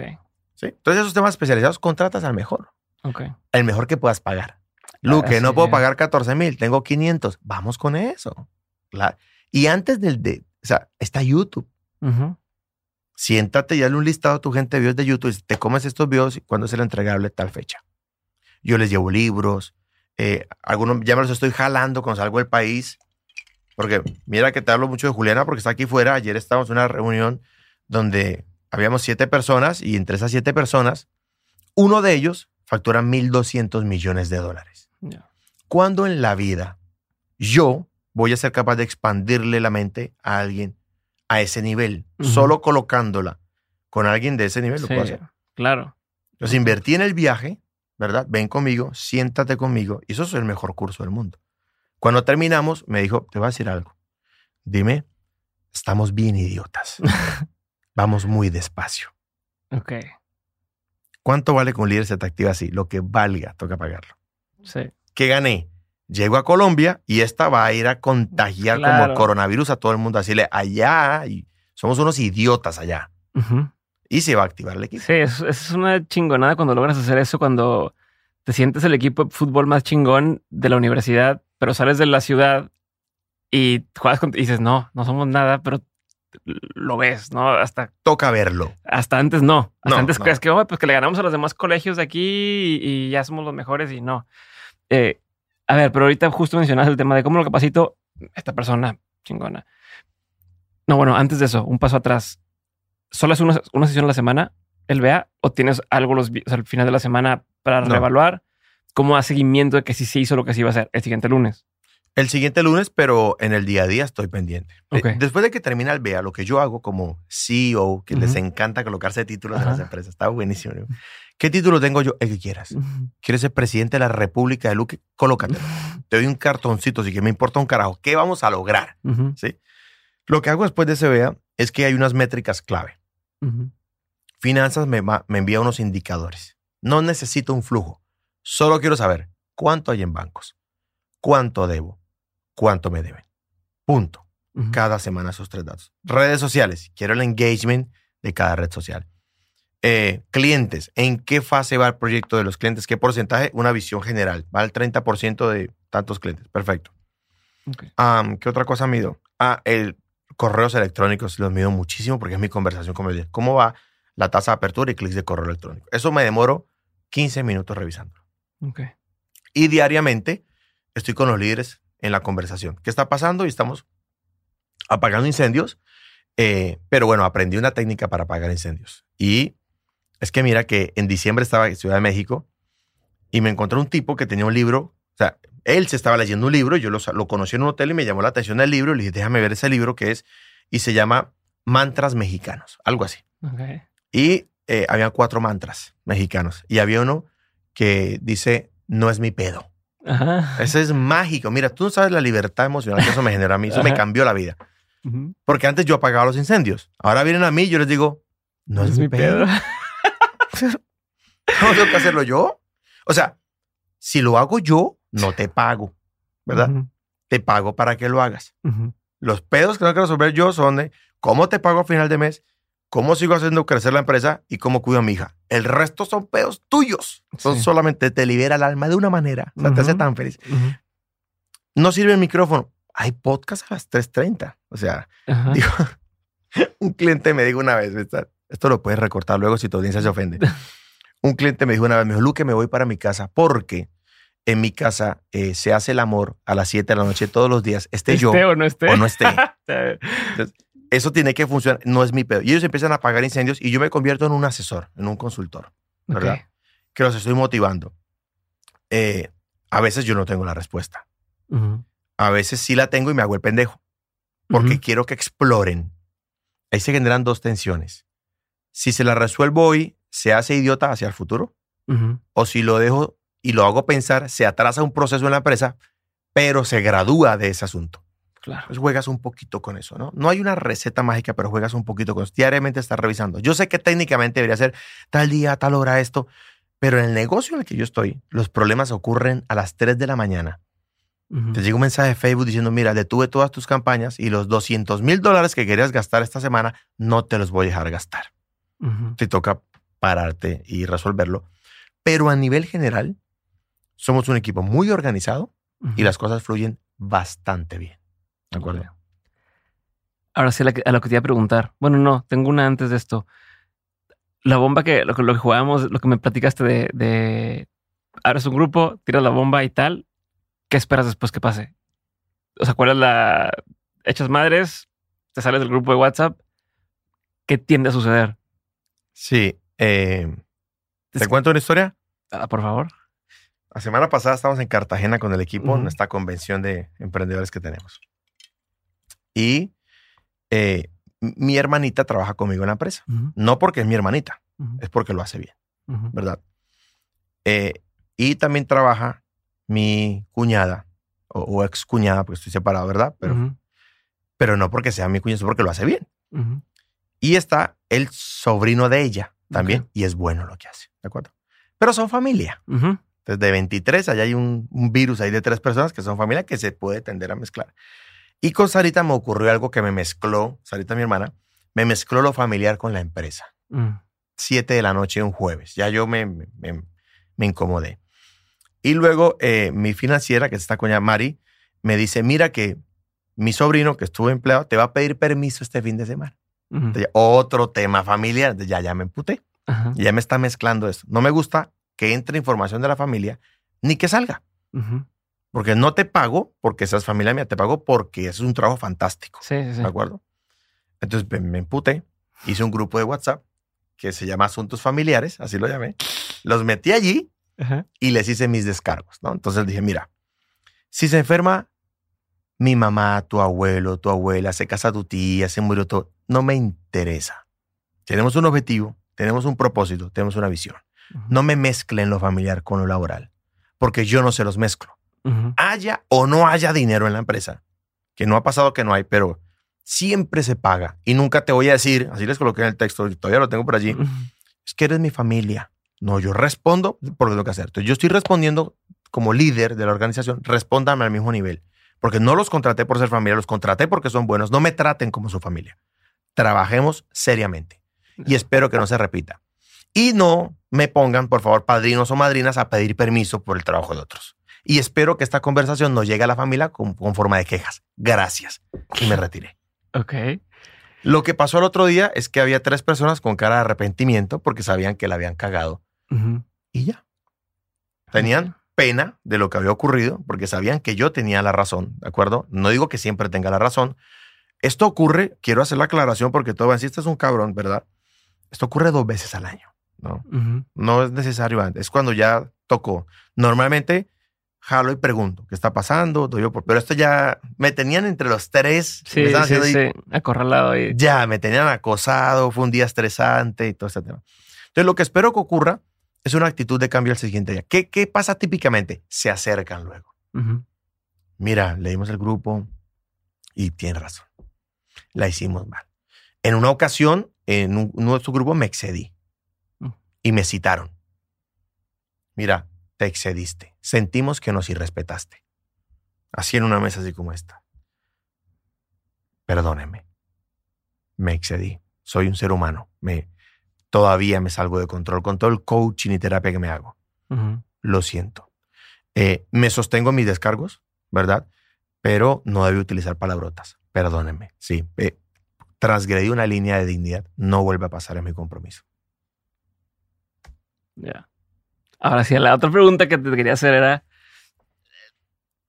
Lo, ha salido en un par de ocasiones ahorita en la conversación. Ahorita decías el tema de si esta persona la quiero capacitar, pago al mejor para que lo capacite, ¿no? Y haga X cosa. Eh, hablabas también de, pues voy a tener el equipo para generar lo que quiero generar. Pero el tema es, o mi pregunta es, ¿qué pasa cuando todavía no tienes ese ingreso para generar ese equipo?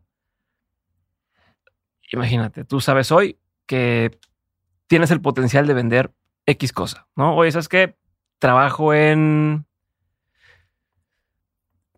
Hago vasos de vidrio ¿no? Hago vasos de vidrio y aquí en la colonia todos necesitan vasos de vidrio. Todos me dijeron, necesito vasos de vidrio, pero nomás me alcanza para fabricar 10 vasos de vidrio al, día y me están pidiendo 15. Sé que podría vender 15 si tuviera una persona que me ayudara, pero hoy no tengo, ese es el huevo la gallina, ¿no? Todavía no tengo el, dinero para tener una persona que me ayude a hacer 15 y vender 15 y, y tenerlo, ¿no? Algo así. E, en, en, tema digital tiende a pasar el tema de, hoy no tengo para pautar. O sea, sé que si pautara un poco más, podría vender un poco más, pero todavía no lo tengo. Eh, ¿Cómo hiciste tú para ir solucionando ese problema e haciendo un equipo eh, para generar las cosas que a lo mejor todavía no ibas a generar ¿no? o que todavía no habías generado? ¿Cómo lo fuiste construyendo? ¿O siempre fue ahorro hasta tener la capacidad de tener a esta persona o este nuevo rol en la empresa y que se empiece a desarrollar? Típicamente, si no tengo cómo pagarlo, me cuestiono. ¿Por qué no tengo cómo pagarlo? No, no estaba previendo el crecimiento. Sí. Pero vámonos a los orígenes. Cuando recién arrancamos, que no podemos predecir nada. O sea, estamos experimentando. Y está requiriendo gente. Entonces, eso te genera un abanico. No quiero darte solo mis soluciones, sino porque hay varias. Claro. La primera es, mira, entra a trabajar conmigo, el resultado va a ser este, y sobre ese resultado te voy a dar una participación a ti. En 30 días te garantizo que eso está. Y si no está, ¿verdad? Eh, mínimo te voy a solventar con esto. Porque tienes que recordar en qué cuadrante están los colaboradores. Están en el cuadrante izquierdo del flujo de dinero. Y esa gente del cuadrante izquierdo quiere seguridad, no libertad. Okay. Entonces no le digas que vas a construir la vida de tus sueños, porque no quiere eso. Quiere sentirse seguro, quiere sentirse segura. Certeza. Certeza. Mira, si vendemos tanto vas a tener esto, pero en el peor de los casos te voy a responder con esto, que no es lo mismo, pero no te vas a morir de hambre. ¿De acuerdo? Negocias con la persona. Otra opción es el levantar el dinero, que eso lo hice varias veces. Con familia. Mira, tengo un proyecto que ya es real, tengo unas ventas que son reales y me faltan 10 mil dólares. Préstamelos, ¿verdad? Te firmo un documento, tienes que firmarlo, tienes que hacer, eso le da seguridad a la otra persona, te lo devuelvo en 90 días, dime cuánto me cobras de intereses. No le recibas el dinero sin intereses, porque le vas a quedar debiendo un favor. Ok. Prefiero deberte plata y no favores. Si me van a deber a mí, débanme favores. Se los voy a cobrar mucho más caros. ¿De acuerdo? Págale 2%, 3% de intereses y no le pagues a los 90 días. Paga a los 85 días. Ya. Paga el día 87. Queda bien. Esa es otra solución que hay. La otra solución es la preventa. Mm. Estas tres, ya te digo la pregunta que es, pero estas tres se sostienen sobre una palabra que es la que me va a tatuar. Aquí que me preguntabas por mi tatuaje de sabiduría, aquí me va a tatuar la palabra honestidad. Sé honesto con el colaborador. No te puedo pagar eso. Pero si hacemos esto, sé honesto con el que te va a prestar la plata. Sé honesto con la preventa. ¿Qué es la preventa? Vas donde el cliente se van a asombrar de cómo ocurre esto. Y ahorita te puedo contar una historia de cómo hice que mi hija estuviera en la escuela cuando no tenía para pagarle. Me acuerdo que se me olvida. Vas donde el cliente, mira, necesitas 100 vasos, solo puedo producir 10. Págame anticipado, yo te firmo un contrato y en 20 días tienes tus vasos. Pero además de eso, pues no te voy a dar 100, te voy a dar 105 por la confianza. Y te vas a asombrar de la cantidad de personas que están dispuestas a apoyarte. Porque, ley de Maxwell, la gente no apoya la visión, apoya al líder. Y si eres una persona honesta, mira, es que no tengo dinero para producir más, pero no quiero dejar de crecer y quiero servirte. Yo te soluciono tu problema. Otra vez Zig Ziglar. Ayuda a la persona a lograr lo que quiere, te ayudarán a lograr lo que quieras. Anticípame pago.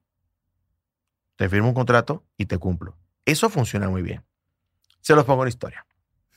Estoy yo Juan Valdés. Todo. Casi todo mi vida ocurre Este, en torno a un café. Me parece porque en Estados Unidos siempre te cuentan, ah, estaba yo en un Starbucks. No, Sí. estaba yo en un Starbucks, acá, es en un Juan Valdez. Juan Valdez, Siempre es en un sí. Juan Valdez, ok. Que le decía ahorita, hay una dama preciosa allá afuera, no sé quién es, que me ofreció café.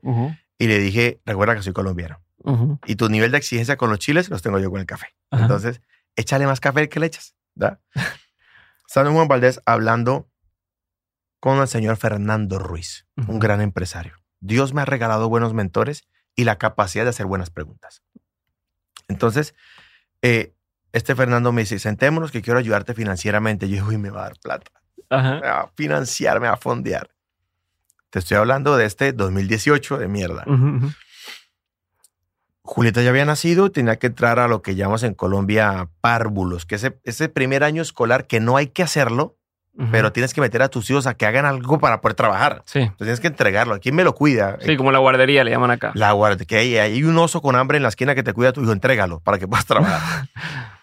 Entonces, eh, ya debía entrar el mes de febrero y era el mes de abril. ¿Y por qué no había entrado a estudiar? Porque yo no tenía cómo pagarle. ujú.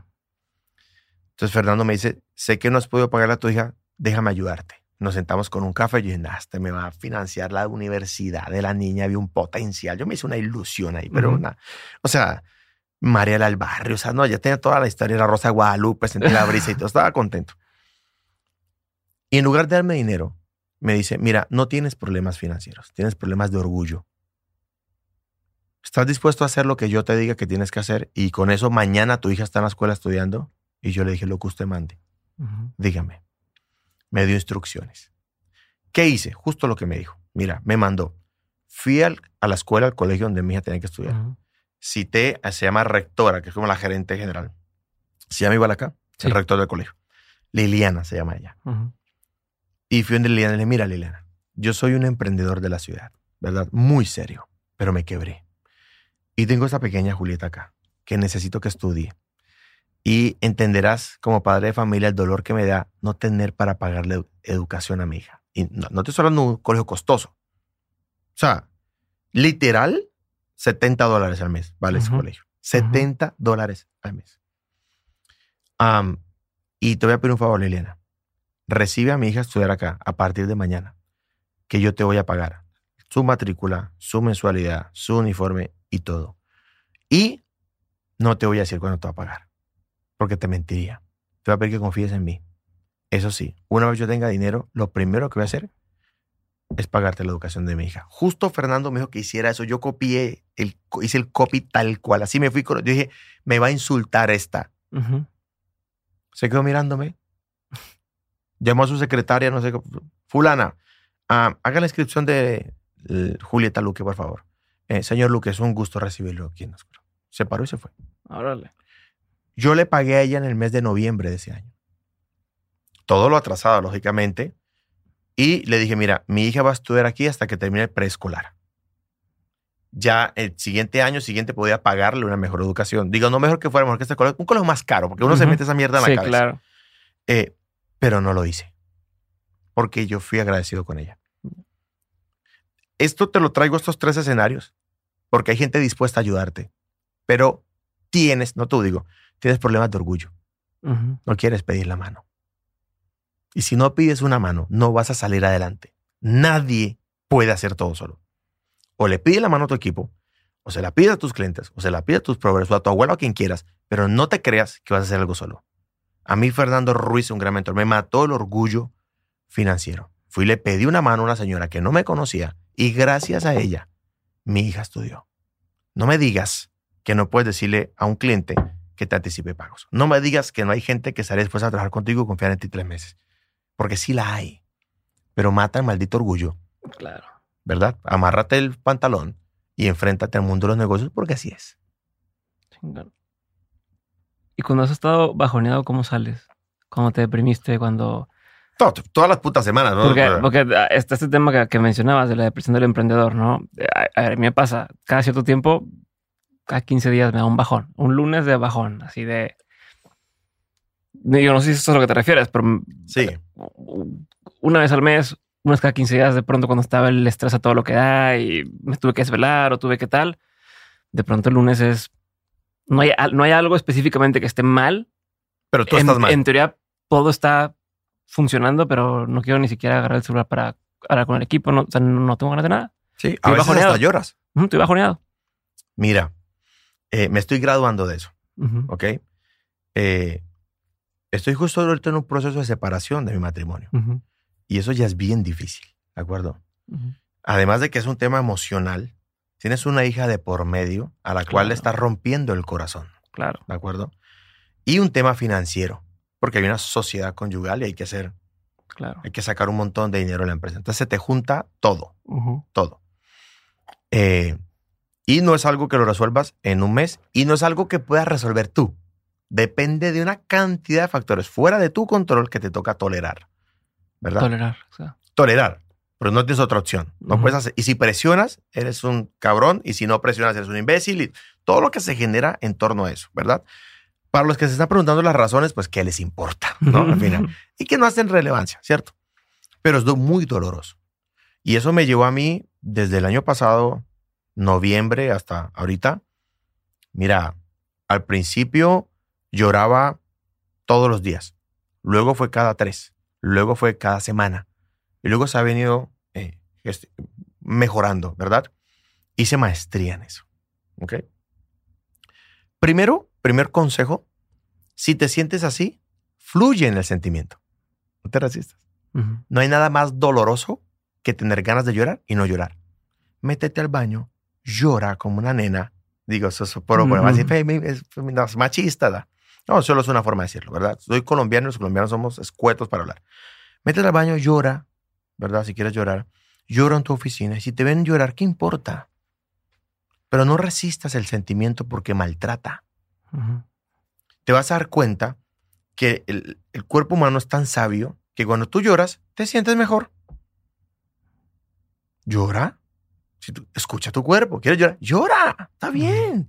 Y si quieres ahondar así en la mierda, colócate Juan Gabriel y llora más. Y te puedes quedar ahí sumergido una hora, dos horas, un día entero. Las mujeres les dura más o menos un día. Los hombres en tres horas salimos de esos estados. Es muy natural por su fisiología. Llora. Fluye en el sentimiento. No lo resistas. Primero. Segundo, evita llegar ahí. Porque es que hay que ser honestos. Nos gusta también la mierda. O sea, a veces queremos ahondar en eso porque a veces el dolor es- una buena forma de recordar. Los soldados griegos que iban para la guerra, cuando zarpaba el barco, se hacían una herida y se ponían sal en la herida. Mm. Con la imagen de su familia cuando zarpaban. Entonces, conforme pasaba el tiempo y se alejaban del puerto y pasaban ya semanas y días, se cortaban otra vez y se ponían sal porque el dolor les recordaba la imagen de su familia. Por eso el- el- es la herida. Estás colocando sal en la herida. Porque el dolor nos ayuda a recordar. Yo también, mi papá lo asesinaron, que te dije, a veces hay situaciones, imágenes, música, y yo le pongo sal a la herida para mantener vivo el recuerdo. Luke, eso es oscuro. A todos nos pasa. Entonces, ¿qué canción te está llevando a ese estado? ¿Qué conversación? ¿Qué persona? ¿Estás recordando a tu exnovia? ¿Te está yendo bien? Esto les pasa mucho a los que están más, más jóvenes. Les empieza a ir bien y se dan cuenta que no tienen con quién compartir lo que están haciendo. y se acuerdan de la exnovia. Entonces, ahí, ahí el, el, el licor te lleva a eso, pues evítalo. Ya. ¿De acuerdo? Entonces lloras si tienes que llorar, evita caer en ese estado. Y tercero, aprenda a conocerte y cuida la primera hora del día. No cuides más. Desde que te despiertas, esa primera hora, mira, yo la cuido de forma sagrada. Hago dos cosas claves. La primera, me siento en mi cama y hago ejercicios de respiración, solo para tratar de regularme un poco. Porque si tuve una mala noche, una pesadilla, te levantas deprimido. Eso no está bajo tu control. Sueñas que se murió tu mamá. Te levantas triste. Claro. Eres un ser humano.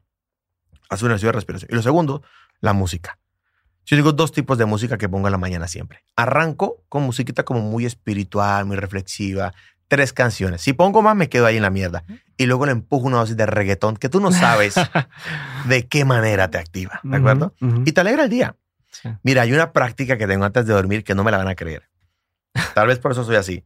Yo consumo una hora de TikTok antes de dormir, todas las noches. Y tengo aquí en mi celular, que te lo puedo evidenciar, una galería de, de imagen, de videos solo de TikTok. Tengo, mira, se llama Alegría. Hay una Alegría. ¿Cuántos videos hay? 305. Los descargo de TikTok y los veo en los aviones cuando no hay Wi-Fi. Puro humor. Y, vuelvo- y me río solo, como un idiota, ¿de acuerdo? Porque sé el poder que eso hace en mí. Me mantiene en buen ánimo. Antes de dormir me pongo TikTok y yo digo, Dios del TikTok, mándame humor.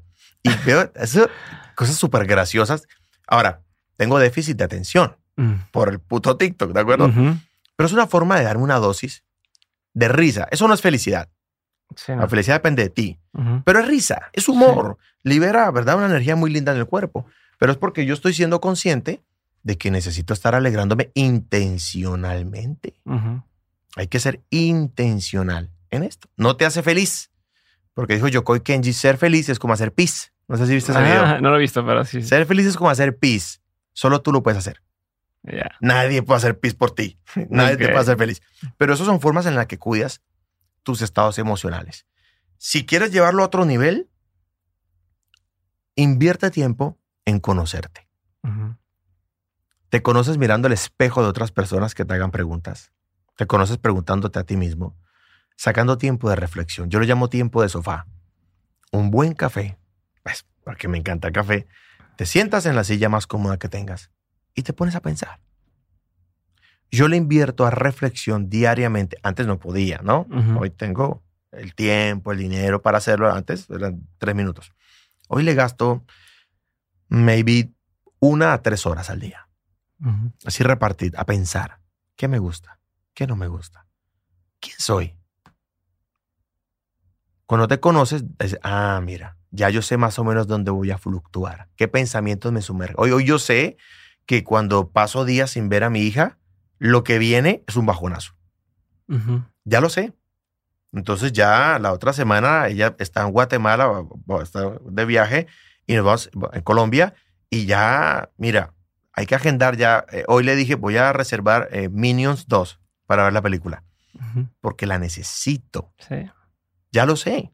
Ya sé que, mira, si escucho mucho Vicente Fernández, tipo 9 de la noche, me voy a joder, ¿verdad? para el mal camino, sí. tipo, me doy un tiro en el pie Ajá. porque me voy conociendo.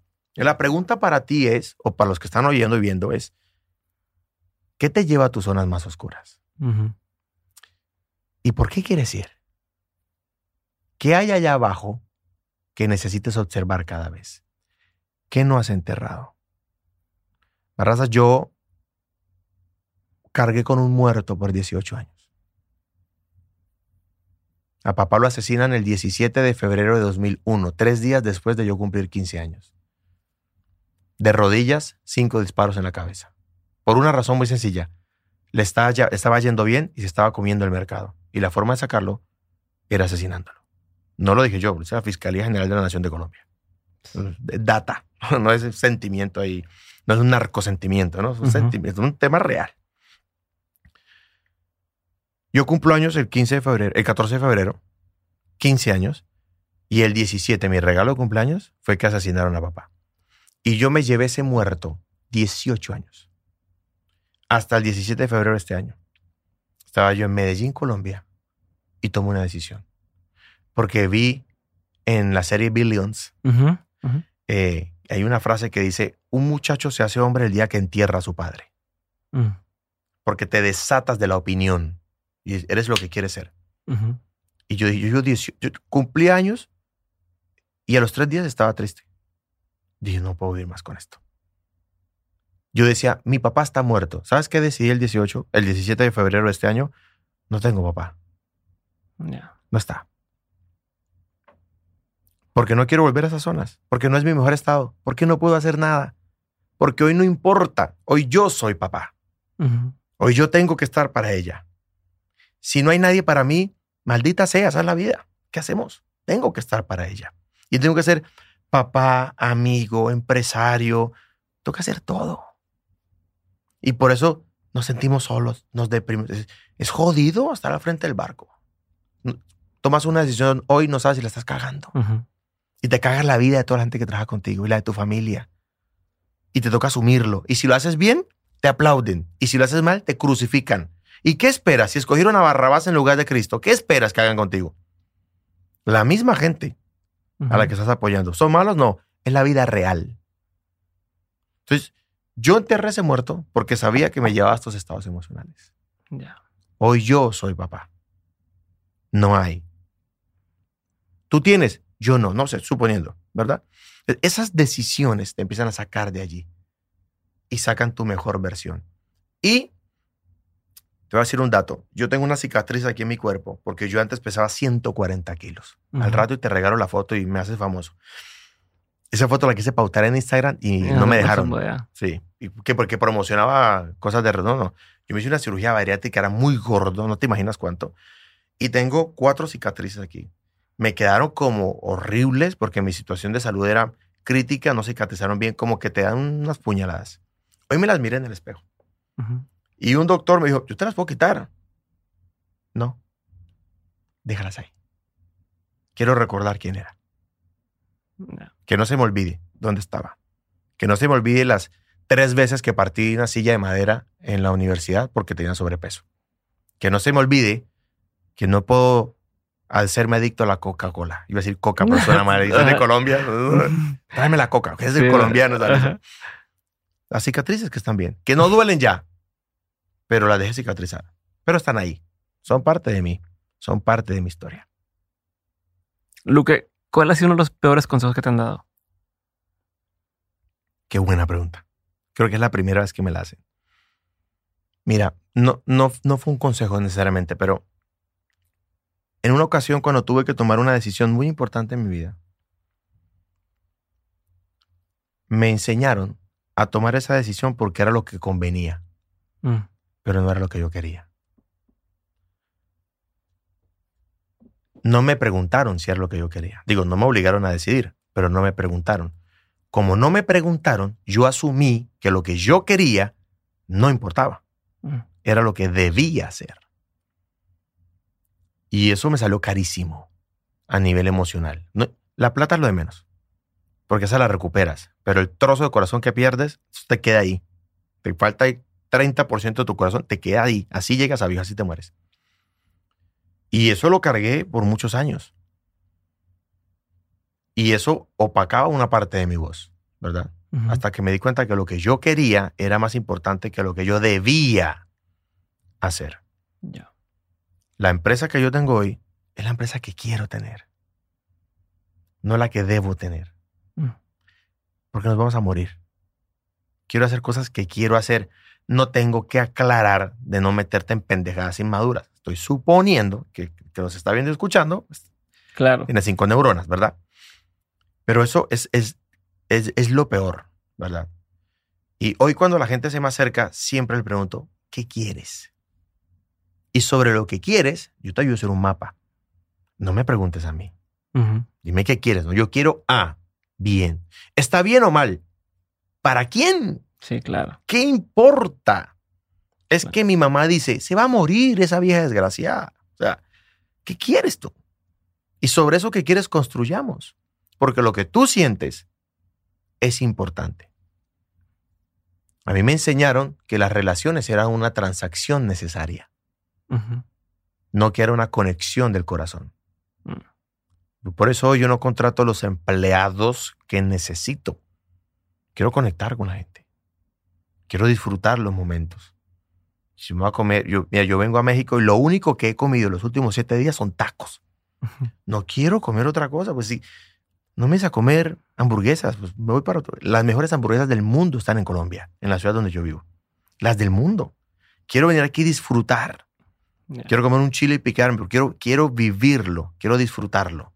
¿De acuerdo? Entonces, ese, e, e, e, esa ceguera de, mira, es que esto es conviene hacerlo.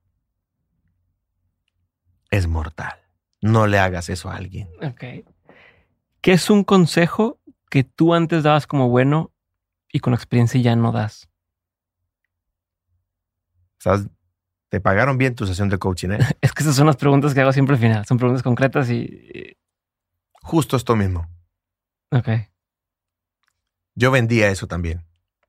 No, pero es que ¿Qué importa lo que siente? Esto es lo que conviene, pero mira, si ganas dinero, haces esto, es buena persona, es un buen trabajo. Lo otro, ay, te tomas tres cervezas y ya te pones contento. No es así la vida real. Ok. Ahora, si le dices a un muchachito de 16 años, haz lo que quieras y no tiene ni pinche idea de qué quiere, eso es otra cosa. Sí, es diferente. Ahora, ¿en la vida hay cosas que toca hacer? Sí. Sí, no. Yo odio tomar un vuelo de Bucaramanga, Bogotá, Bogotá, Ciudad de México, Ciudad de México, Monterrey. Eso me toma 12 horas. Eso no lo quiero hacer. Pero estar en tu podcast y ser tu amigo es algo que quiero hacer.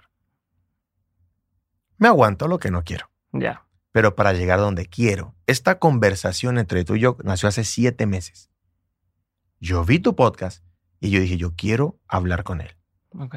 Y le pones intención, amor, fe y todo se conecta. Pero es lo que quiero. Yo también vendía esa mierda. Ya no la vendo. Chingón. ¿Qué opinión tienes que poca gente comparte contigo? Que Dios existe y que es bueno. Perfecto. Y que no vive en las iglesias. Ok. ¿Qué es algo que Me la van a gente... matar por eso. No pasa nada. ¿Qué es algo que la gente no sabe de ti y que si supiera le sorprendería? Que lloro más veces de las que creen. Que me duelen más cosas de las que creen. Muchas más. ¿Lección más memorable de tus padres?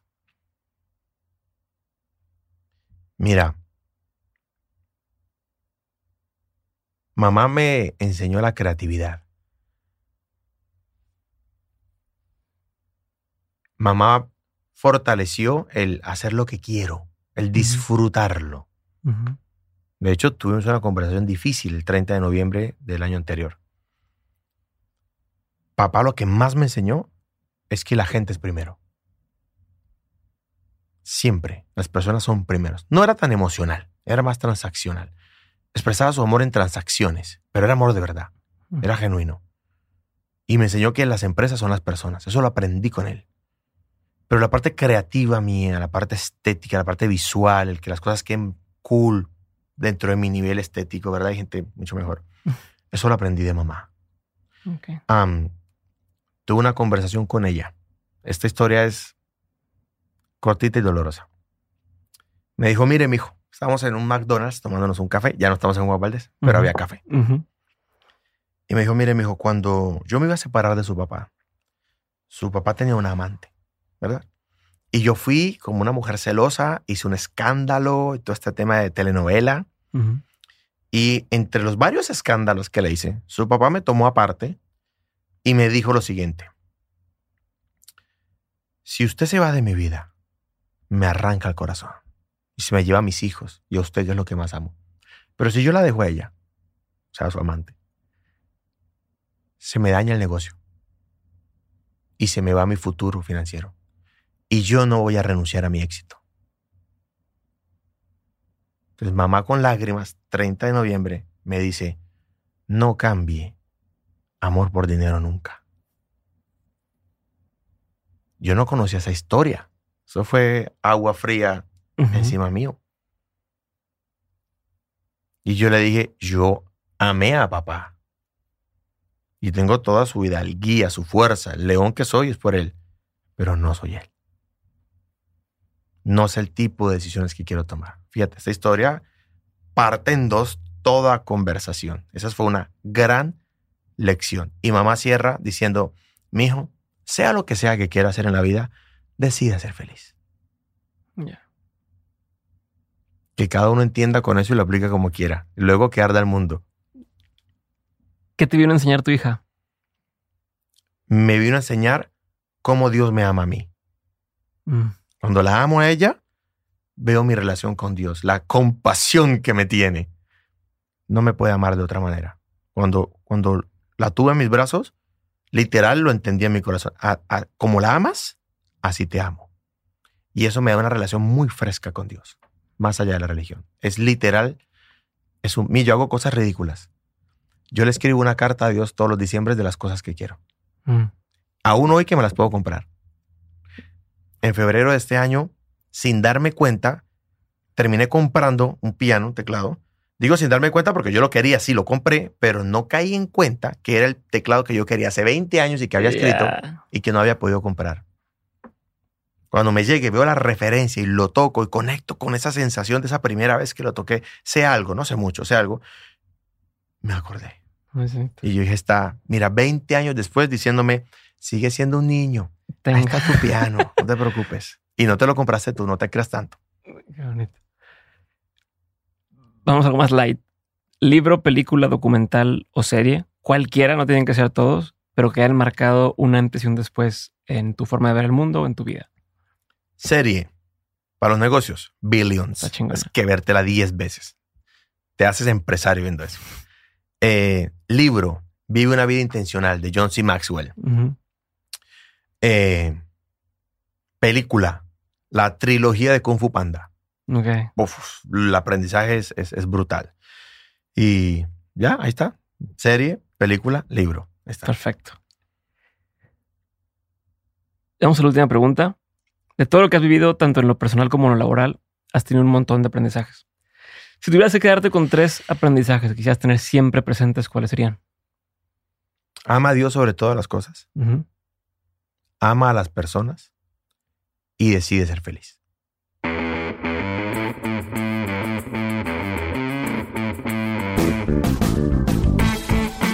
Gracias por haber escuchado este episodio y por ser parte de este movimiento que estamos construyendo en Dementes. Si quieres ayudarme a hacer que más personas abran su mente, desafíen el status quo y que hagan realidad sus proyectos, puedes hacerlo corriendo la voz. Comparte este episodio, sube lo que aprendiste a Twitter o Instagram, escríbele un mensaje o etiqueta a mis invitados. Haz algún clip y súbelo a tus redes sociales, pero sobre todo, y lo más fácil que puedes hacer, es darle clic a seguir este episodio o dejar una reseña y regalarnos 5 estrellas en Spotify o Apple Podcast. Cualquiera de estas acciones hacen toda la diferencia. Por último, si quieres seguir aprendiendo, recuerda que todas las semanas envío el 7 de 7, el newsletter para los innovadores, aprendedores y emprendedores. En este mail que recibes te comparto los mejores recursos que voy encontrando de forma completamente gratuita. Entra a dementes.mx para suscribirte o da clic en el enlace que aparece en la descripción de este episodio. Espero verte muy pronto en el siguiente episodio. Si te quedaste con la duda de algo, en la página también puedes encontrar las notas de este episodio. Te mando un abrazo grande y nos vemos muy pronto. Bye.